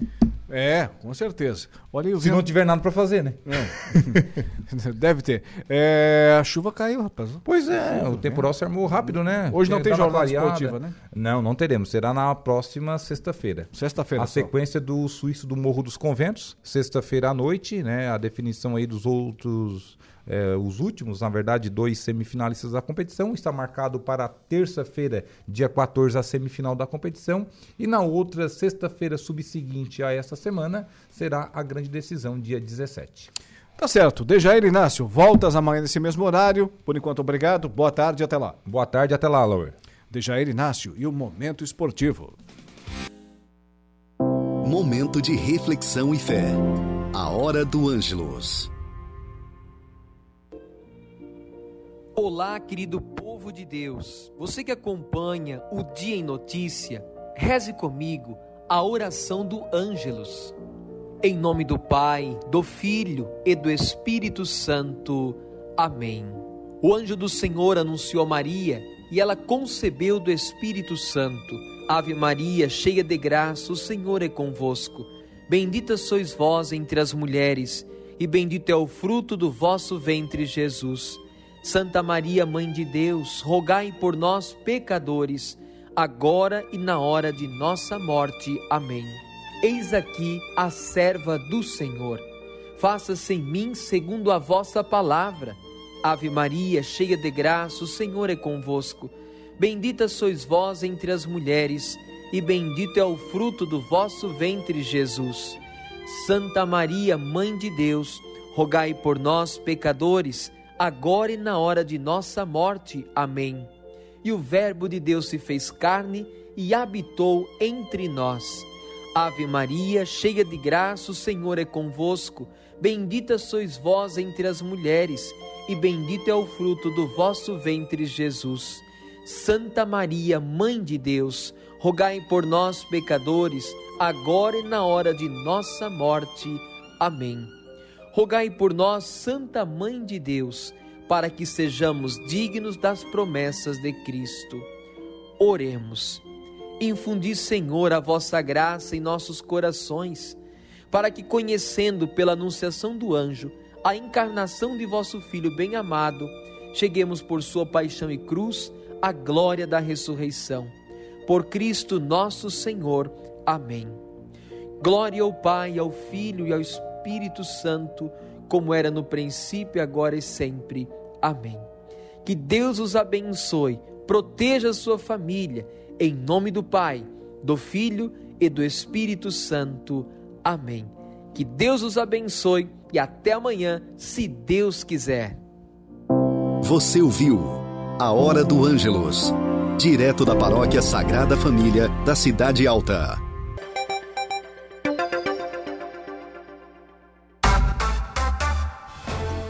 Agora são 18 horas e 12 minutos, 18 e 12. Estamos de volta com o nosso Dia em Notícia. Muito obrigado pela sua audiência. Você conhece o canal Promoção do Angelone, hein? São ofertas exclusivas nas lojas para clientes do Clube Angelone. Toda semana são novas ofertas que você ativa no aplicativo e tem acesso ao identificar a sua compra no caixa. Seguindo por aqui com o nosso Dia em Notícias, sempre também com o oferecimento de Januário Máquinas, a força que a sua terra precisa, com certeza, né? Com certeza, sem nenhuma sombra de dúvida, né? A força, a economia, a agilidade, a confiabilidade que a sua terra precisa está lá na linha de produção da Januário Máquinas. Deixa me ver aqui na, na audiência, interagindo conosco. E o computador agora deve ser porque está chovendo, né, Dudu? Resolveu dar uma travada genial agora, o nosso, nosso computador aqui, né? Mas apesar dos pesares, como diria aquela música do do, do Chico Buarque, né? Apesar de você, é, apesar do computador, a gente vai a gente vai vai vai tocando por aqui o programa, né? O nosso computador aqui, o no, nosso pessoal da emissora, tá tudo certo. Os equipamentos aqui são de ponta, né? Quem tá deixando a desejar é o nosso pessoal aqui que vai ter que ir para troca logo, logo. Mas agora sim deu certo. Na audiência, dando joinha lá na live do, do Facebook da Rádio Araranguá, Terezinha Rossi Mota. Nadir Machado, Mazinho Silva e o Valdeci Batista de Carvalho, dando like lá na nossa live do Facebook. Muito bem, agora tem, tem matéria, lembrando que daqui a pouquinho tem o Saulo Machado e da mesma forma, né, o Lucas Casagrande, o Lucas Casagrande na conversa do dia, daqui a pouquinho, agora tem matéria. É, setor produtivo catarinense reforça suas reivindicações para os deputados na Assembleia Legislativa. Repórter Patrícia Gomes. A agenda de prioridades do setor produtivo catarinense foi reforçada pela classe empresarial em visita à Assembleia Legislativa. No encontro realizado nesta terça-feira na presidência do Legislativo, foram debatidos temas como a manutenção dos incentivos fiscais, o fim do voto de qualidade no Tribunal Administrativo Tributário, a equidade na tributação do e-commerce, investimentos em infraestrutura de transportes, especialmente em rodovias e no acesso aos portos ainda a aplicação do Código Florestal Brasileiro ao bioma Mata Atlântica, além da preocupação com o marco temporal de terras indígenas, que afeta diversas áreas do estado, especialmente o Morro dos Cavalos em Palhoça. Esses temas foram destacados por representantes do COFEM, o Conselho das Federações Empresariais de Santa Catarina. O presidente da Fiesc, Mário César de Aguiar, considera que o diálogo com os deputados garante ações legislativas em sintonia com os anseios do setor produtivo no Estado. São sete entidades empresariais, mais o SEBRAE, que tem uma participação importante no desenvolvimento do Estado e achamos fundamental conversar com a Assembleia Legislativa, trazer algumas reivindicações, se colocar à disposição da Assembleia Legislativa, no intuito de encontrar uh, soluções para as demandas de Santa Catarina. O setor produtivo é o setor que emprega, em Santa Catarina o setor que gera impostos. É importante que ele traga as demandas, as, as suas dores para discutir com a Assembleia Legislativa a busca de soluções dos seus problemas. O presidente da Assembleia Legislativa, o deputado Mauro de Nadal, do MDB, reconheceu a importância de aproximar e fortalecer o diálogo entre o parlamento e as federações empresariais. Nós temos temas que convergem e nós precisamos aproximar esses atores para que a gente possa fazer não só o diálogo, mas o amadurecimento da política que ajude a Santa Catarina a se desenvolver cada vez mais. Então, o propósito de aproximação nesse momento é para ouvir essas federações, né, colocá-las dentro desta conjuntura que vive o estado de Santa Catarina, mas acima de tudo também fazer esta aproximação com o executivo, sempre com um grande propósito, né, de levar oportunidades para que as federações, através das suas representações, possam ajudar a desenvolver e a gerar oportunidades em Santa Catarina. Também participaram do encontro na Assembleia Legislativa os presidentes da FACISC, Sérgio Alves, da FEComércio, Hélio Dagnoni, da FCDL, Onildo Dalbosco Júnior, além do diretor superintendente do SEBRAE, Carlos Henrique Ramos Fonseca, e dos vice-presidentes da FAESC, Nori Barbieri, e da FETransesc, Beto Lima. De Florianópolis, da Rede de Notícias Acaerte, Patrícia Gomes. Está aí a repórter Patrícia Gomes. Presente aqui na nossa programação, sempre trazendo novidades, né? Sempre trazendo informações aí é, do nosso estado de Santa Catarina para os ouvintes da Rádio Araranguá. E chove que chove na cidade das avenidas. Que beleza. Bem na hora do pessoal sair do trabalho, né? No final da tarde, quem não saiu de casa devidamente municiado com uma sombrinha, um guarda-chuva, uma capa, enfim, né? e precisa se, se deslocar, certamente vai, vai se encharcar, né? Vai se encharcar. Mas quem puder esperar, né? Pelo que observamos aqui do, no, no visual, quem puder esperar um pouquinho, acreditamos que essa chuva, embora torrencial, não vá muito longe, né? Quem, quem, quem puder aguardar, né? Caso contrário, tem que encarar a chuva mesmo e vai se molhar. Tá caindo água que não é brincadeira. Agora, com apoio de vereadores de diversas regiões e partidos, a vereadora Marcilei Vinhati, do PSB de Chapecó, articula a montagem de uma chapa para concorrer à presidência da União dos Vereadores de Santa Catarina, a UVESC. A eleição está marcada para o dia 16 de março, durante o congresso da entidade em Florianópolis. E agora conversamos com ela, candidata à presidência da UVESC, vereadora de Chapecó, vereadora, se não estiver enganado, de terceiro mandato, Marcile Vinhati. Boa tarde.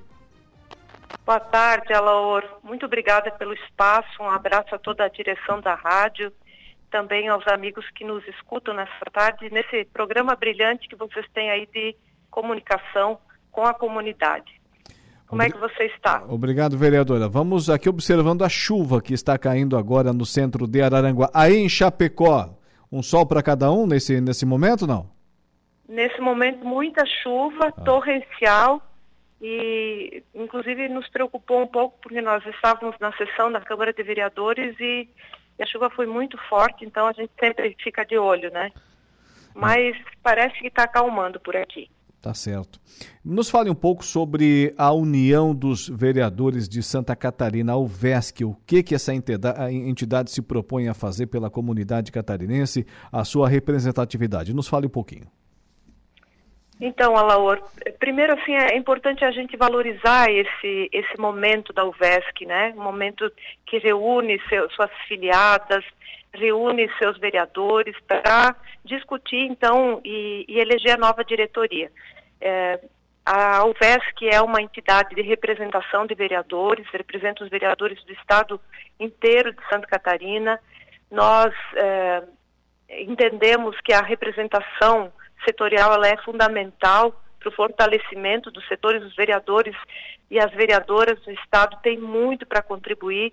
Nós somos a porta de entrada dos problemas da comunidade e, portanto, temos uh, também a condição de sugerir, de proporcionar debates e contribuir com quem está no Executivo Municipal. Contribuímos muito com com os municípios e temos a condição também de contribuir com, com o governo do estado. Ela é uma entidade gigante, nossa base eh, não de câmaras associadas, mas a base de vereadores no estado de Santa Catarina chega a quase 3 mil vereadores, hoje são 700, em torno de 700 vereadores eh, de câmaras filiadas na UVESC, e ela precisa ser fortalecida. É um ente extremamente importante para o fortalecimento de políticas públicas a nível municipal. Aqui do sul do estado tem algum representante na sua chapa? Sim, temos representante na chapa, só não, não estamos ainda trabalhando os nomes porque nós estamos em processo de construção. Mas o que eu posso te afirmar é que nós temos, dos, dos partidos hoje do Estado de Santa Catarina, na chapa, nós temos participação do PL, do MDB, do PSD, dos progressistas, do Podemos, do PSB e do PT. É, ainda em processo de construção, de aproximação com outros partidos que se organizam no estado de Santa Catarina. Porque a Laura, assim, uma das coisas que me motivou a, a disputar essa eleição, ou participar dessa eleição, foi exatamente a necessidade da, da ampliação da representatividade. Nós precisamos ter um movimento coeso, articulado, fortalecido de vereadores, para que a gente possa efetivamente contribuir com a produção de políticas públicas. Eu venho de, de, um, de terceiro mandato já, fui presidente da nossa associação regional e percebi o quanto é fundamental quando a gente propôs, eh, quando a gente propõe ao governo do estado ou a um deputado ou uma bancada de deputados pautas políticas que resolvam os problemas da nossa, das nossas regiões. E isso então precisa garantir que todas as regiões estejam representadas numa chapa que se pretende democrática e que se pretende também como um processo de ampliação dos, eh, da, dessa representatividade para produzir políticas públicas adequadas ao nosso Estado. A região sul do Estado não tem muitas câmaras filiadas e isso é uma, com certeza, é uma preocupação que nós temos. Uma vez que nós temos regiões pouco representadas, a voz dos vereadores também ela fica, ela fica diminuída. Mas temos diálogos com muitas lideranças. Os vereadores da região sul do estado participam muito dos eventos de formação, são lideranças importantes e a gente quer ter muito perto de nós para construir esse processo.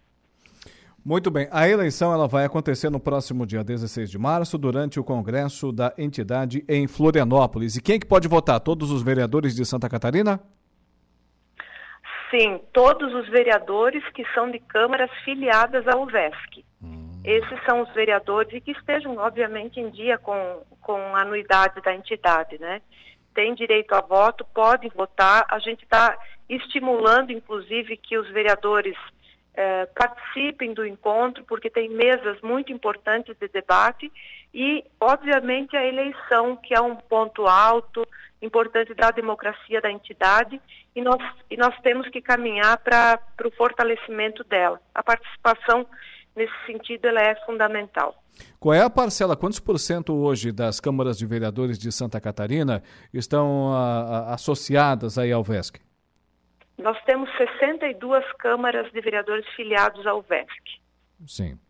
Tá certo. A eleição, portanto, é agora no próximo. Uma das propostas da, desta chapa que eu estou representando é que a gente chegue, ou se aproxime, ou chegue, chegue no final dessa gestão com 100% das câmaras filiadas.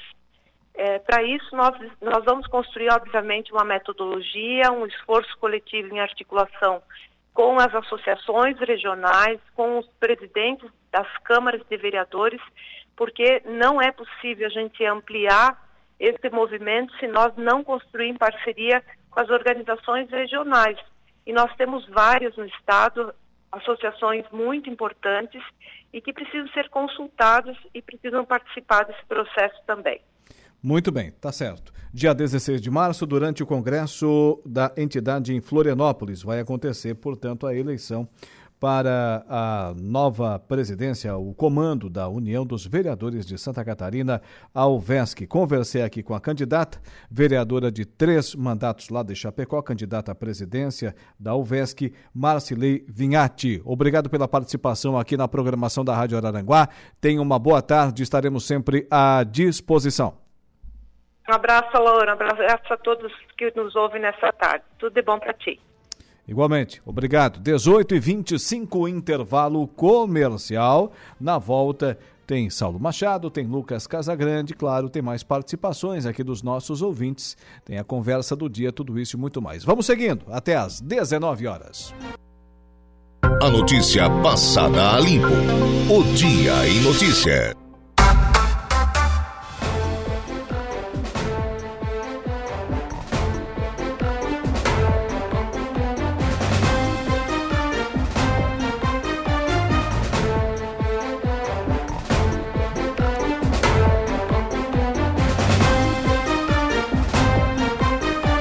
18 horas e 32 minutos, 18 e 32. Vamos seguindo por aqui com o nosso Dia em Notícia. Muito bem, muito bem. Você conhece o canal Promoção do Angelone? São ofertas exclusivas nas lojas para clientes do Clube Angelone. Toda semana são novas ofertas que você ativa no aplicativo e tem acesso ao identificar a sua compra no caixa. E como anteriormente trouxemos aqui a notícia sobre a Chapa 2 lá na eleição da Cersu, agora também acabou de chegar aqui informação sobre a Chapa 1. A primeira reunião aconteceu ontem, né? Aconteceu ontem lá em Meleiro, uma grande reunião com a presença de associados, lideranças comunitárias empresariais do agronegócio, também e autoridades políticas. Marcou o início da campanha da Chapa 1 para a eleição da Cersul. O evento realizado na noite de ontem em Meleiro atraiu grande público que fez questão de marcar presença para declarar apoio ao empresário Andrei Maganin, candidato a presidente, e seu vice, Valdo Rocha.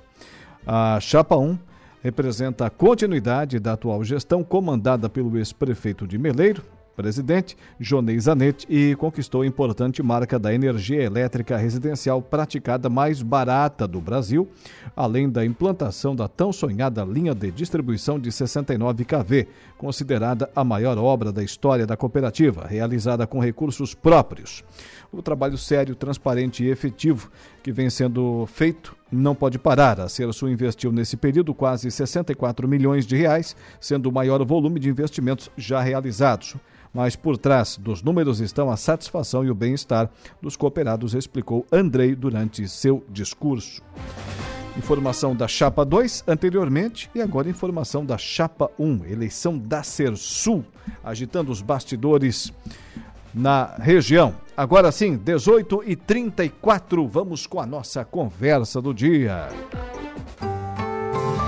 A conversa do dia. Senhores, sejam bem-vindos. Como depois da chuva temos um sol radiante ao longo, ao longe assim do, do, do, horizonte, vou lhe saudar hoje com uma boa tarde especial, Saulo Machado e Lucas Casagrande. Boa tarde. Boa tarde, boa tarde, Saulo, boa tarde, Alaor, boa tarde a todos os ouvintes da Rádio Araranguá. Qual é a informação que tu estava ouvindo aí antes de entrar no ar que eu ouvi um pedaço daqui? Entrega, entrega. Não guarda para amanhã, entrega. A curiosidade não matou para, o gato, hein? Não para, né?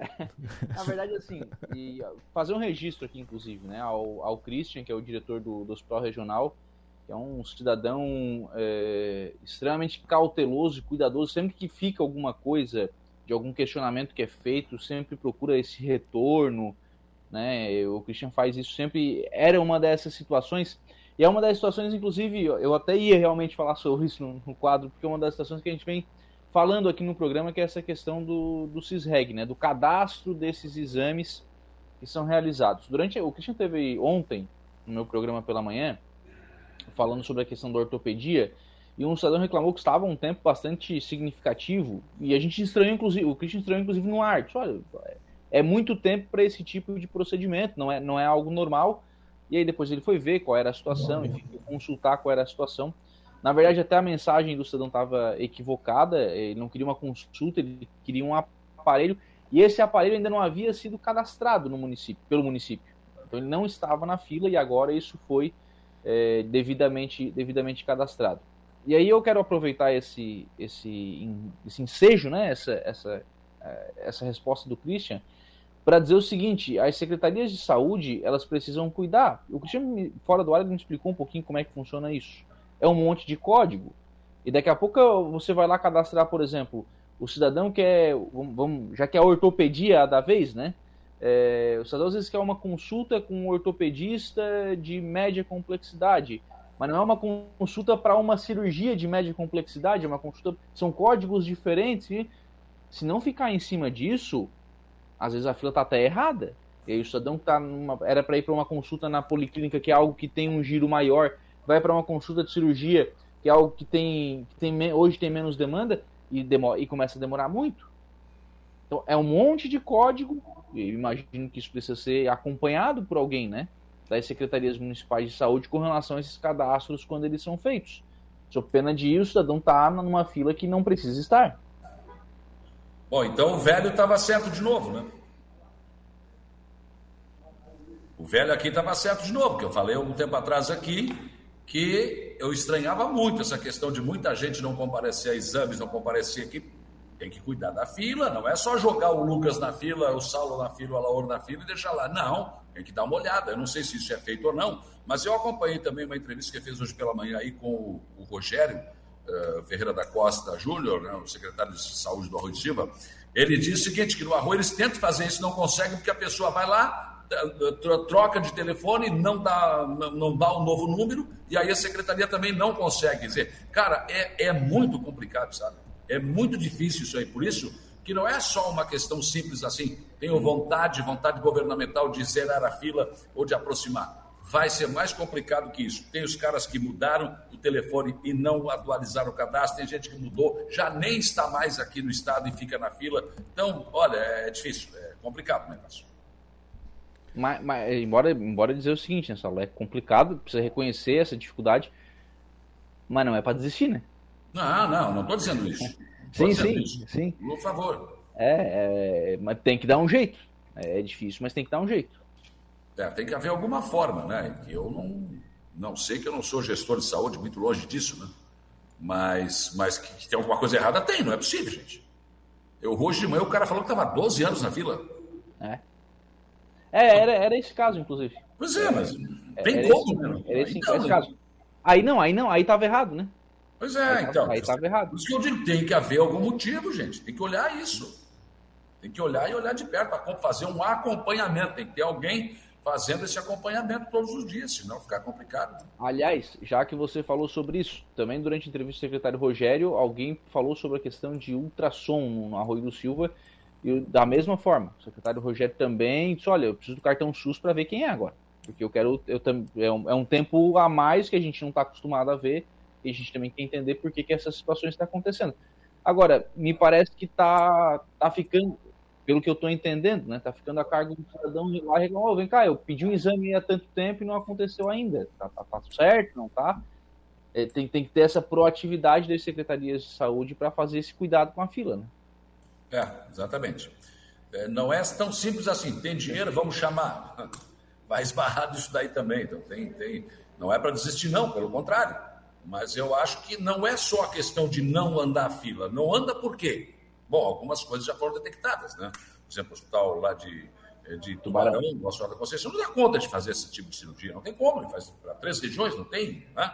Abrindo aqui no regional agora, bom, tende a melhorar. Mas mesmo assim a fila pode não continuar andando. Por quê? Por causa dessas coisas. Então, quer dizer, tem muita, muitas situações ainda que precisam, na verdade, ser né, encaminhadas e melhoradas para que se possa, né, na verdade, é, fazer andar mesmo essa fila. Às vezes não é só a vontade governamental, não. Ela é importante, claro que ela é decisiva também. Mas tem outras coisas que precisam. A cá também, né? O Sim. dinheiro também. É, tem... Sem dinheiro. É. Só com um sorriso não, não, se, não se paga o almoço. Aliás, senhores. Tem, tem gestão, a não ser que você não queira bonito que nem eu, nego. Aí até pode. Por isso que é gordinho assim, tá? falando, falando nisso, é, seus mal educados, Dona Cássia Alvarenga está nos lembrando aqui. Hoje é o Dia Internacional da Mulher. Nenhum de vocês aqui fez uma saudação especial é, no início das participações. Bom, ah, mas eu já fiz, já fiz homenagem às mulheres. Fiz homenagem à minha mulher também, levei para ela uma flor, um arranjo. Ah, já fiz de manhã também. Só habilidoso, né? É, não, tem.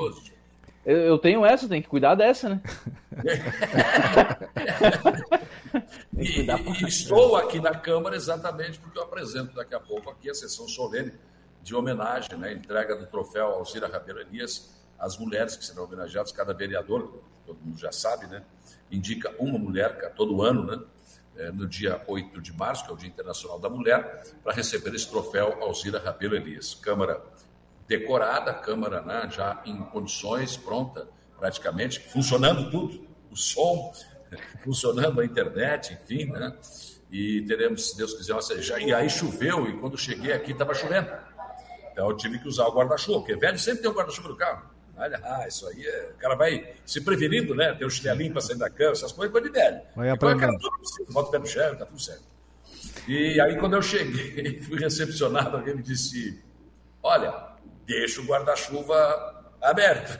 claro, brincando aqui. Mas não, não, tá tudo bem, tudo tranquilo, né? Vai acontecer a sessão, né? Está, os vereadores todos aqui, já está todo mundo já andando para lá e para cá. Aquele corre-corre sempre acontece, né? No, no, antes de uma cerimônia, uma sessão solene como essa de homenagem, que evidentemente vai ser uma grande noite com certeza. Então tá, feliz aí Dia das, das Mulheres, né? Para todas elas que fazem o nosso dia é, todos os dias, cada instante um pouco mais interessante e produtivo. E o Francisco Chico da Barranca está dizendo aqui, boa noite, Alaor, Lucas, Saulo. O centro está debaixo d'água. Ué, de novo? Olha, quando eu vinha para cá, eu parei no posto abastecer e caiu uma tormenta, viu? Eu não sei onde, mais ou menos, mas caiu raio e tudo. Aqui no final da Getúlio Vargas ali. Se inundou tudo de novo, não sei. Pois é. E eu... falar nisso, essa questão né, do que aconteceu no Arroio do Silva, Vila Isabel, enfim, foi assunto ontem na sessão da Câmara do Arroio do Silva. Né? Muitos vereadores falaram sobre, quase todos os vereadores falaram sobre esse assunto, sobre a ajuda que está sendo dada às famílias, e amanhã eh, deve vir aí o pessoal do 28º GAC, de Cristiúma, e também pessoal da Defesa Civil de Cristiúma, para trazer mais alguns donativos, enfim. Né? A Defesa Civil do Estado também deve entrar aí, porque nem todo mundo conseguiu ainda recuperar, colocar as telhas, né? Alguns ainda estão com aquela questão, com a lona, né? Enfim, e, mas o que mais se comentou ontem na Câmara do Arroio foram a questão, foi a questão das redes sociais. Né? Os caras vão na, no Arroio, o negócio está.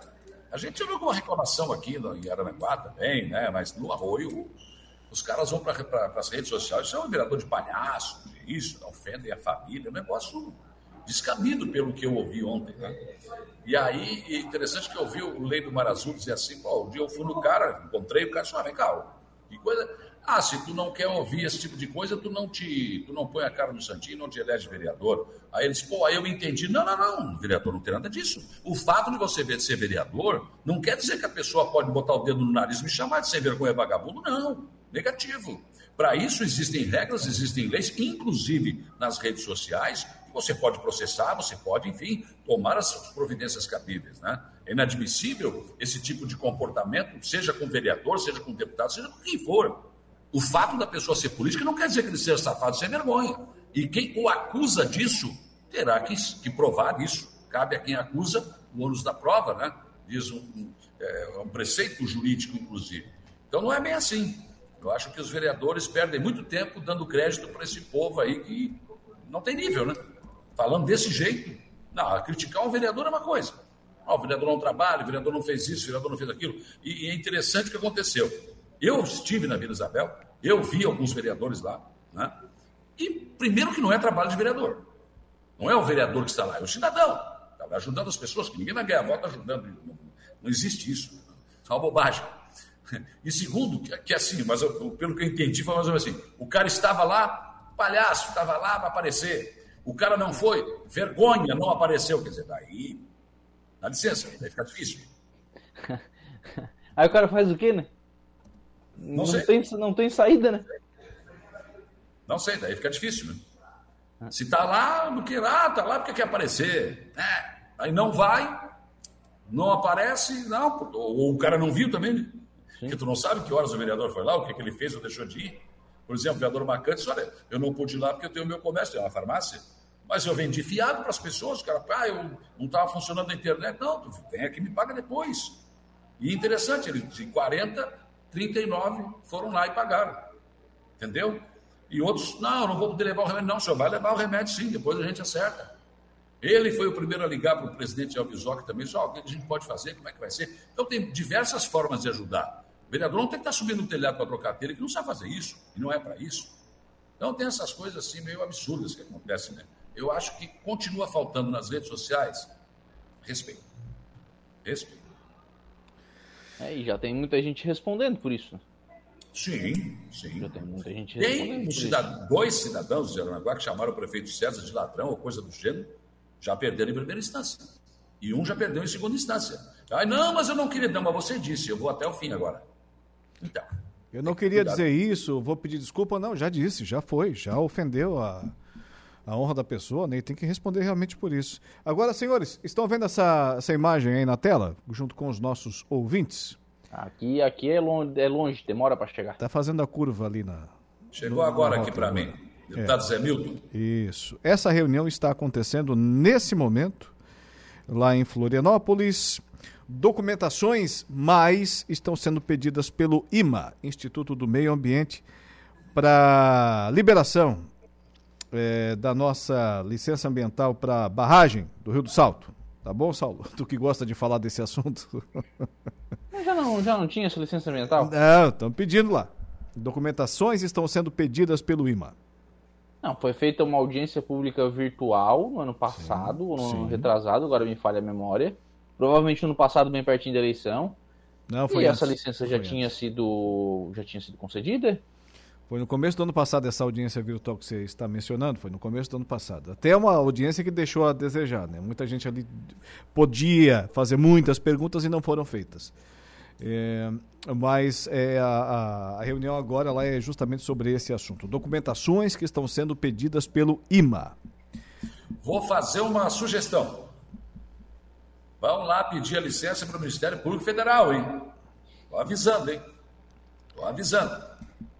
A princípio, é o termo ali de. tem tartaruga do Papa Amarelo, ali É. tem restinga seca, ali tem. Cuidado, hein? Ah, se bobear, tem até dinossauro na, Ministério Público Federal, hein? nas paliatocas lá. A cobra da Tupava não tá ali também?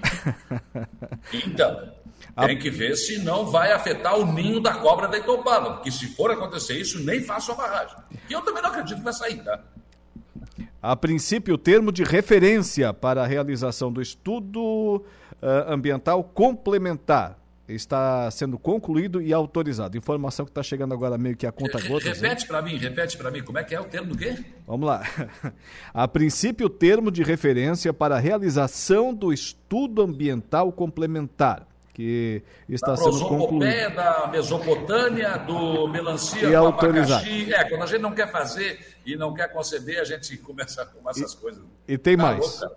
Como o presidente assumiu do IMA, né, faz oito dias, ele vai sentar com os técnicos da Casan e do IMA e em 15 dias, atenção, vamos contar a partir desse momento, contagem regressiva, em 15 dias volta a se reunir né, com o deputado aqui que nos fornece informação, aliás, obrigado, né, sempre nos manda aqui as notícias, deputado Zé Milton, e as lideranças para apresentar, então, repito, em 15 dias, as informações solicitadas e um cronograma de trabalho até a licitação da obra.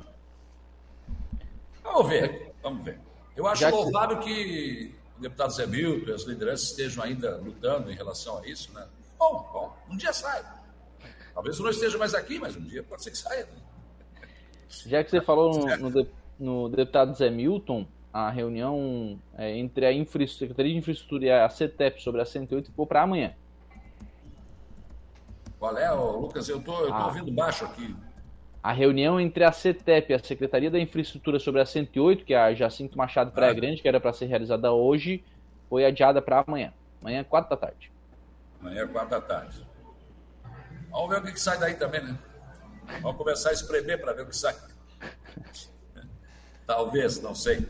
Mencionei ontem aqui, acho que foi ontem, né? A questão daquela publicação na rede social, onde estava aparecendo na foto ali o, o César César, o Jair Anastácio e o Dano, e ali dizia que o PT já acertou com o César na próxima eleição, e o Jair Anastácio seria o vice. O próprio Jair Anastácio eh, gravou um vídeo né, e desmentiu isso ontem, que não aconteceu isso, não existe isso. Chamou de tolo, inclusive, quem publica, enfim. Acho que sobrou para mim também, deve ser tolo também. Agora, Eu mencionei algo que estava na rede social agora. Mas, enfim, é, diz que o partido, não, se isso fosse acontecer, que o partido realmente, é, realmente teria, seria o primeiro a saber, mas que isso não é verdadeiro, enfim, eu em nenhum momento acreditei que fosse mesmo. Não tem como, é porque salvaguarda nada contra o Jair Anastácio. Mas pelo que se sabe, nos bastidores, se o César for candidato à reeleição, o vice Otano não vai mudar. Não, não tem a menor possibilidade de mudar, pelo menos hoje.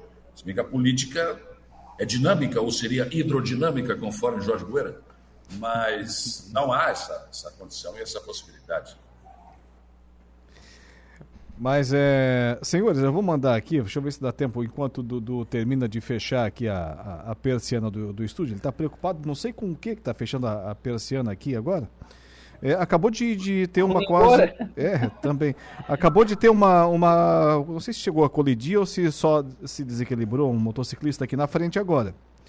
O veículo foi sair do prédio e não sei se chegou a colidir ou não, mas o motociclista acabou se desequilibrando e caiu no chão aqui na, na, na rua, na frente do prédio da emissora. A princípio... Eu estou com dificuldade de ouvir o Alaor aqui. Eu estou na câmera, tá, é, tá meio complicado. Eu estou falando aqui no, no, microfone. Dudu, dá um, dá um ganho aí pro Salo ouvir lá.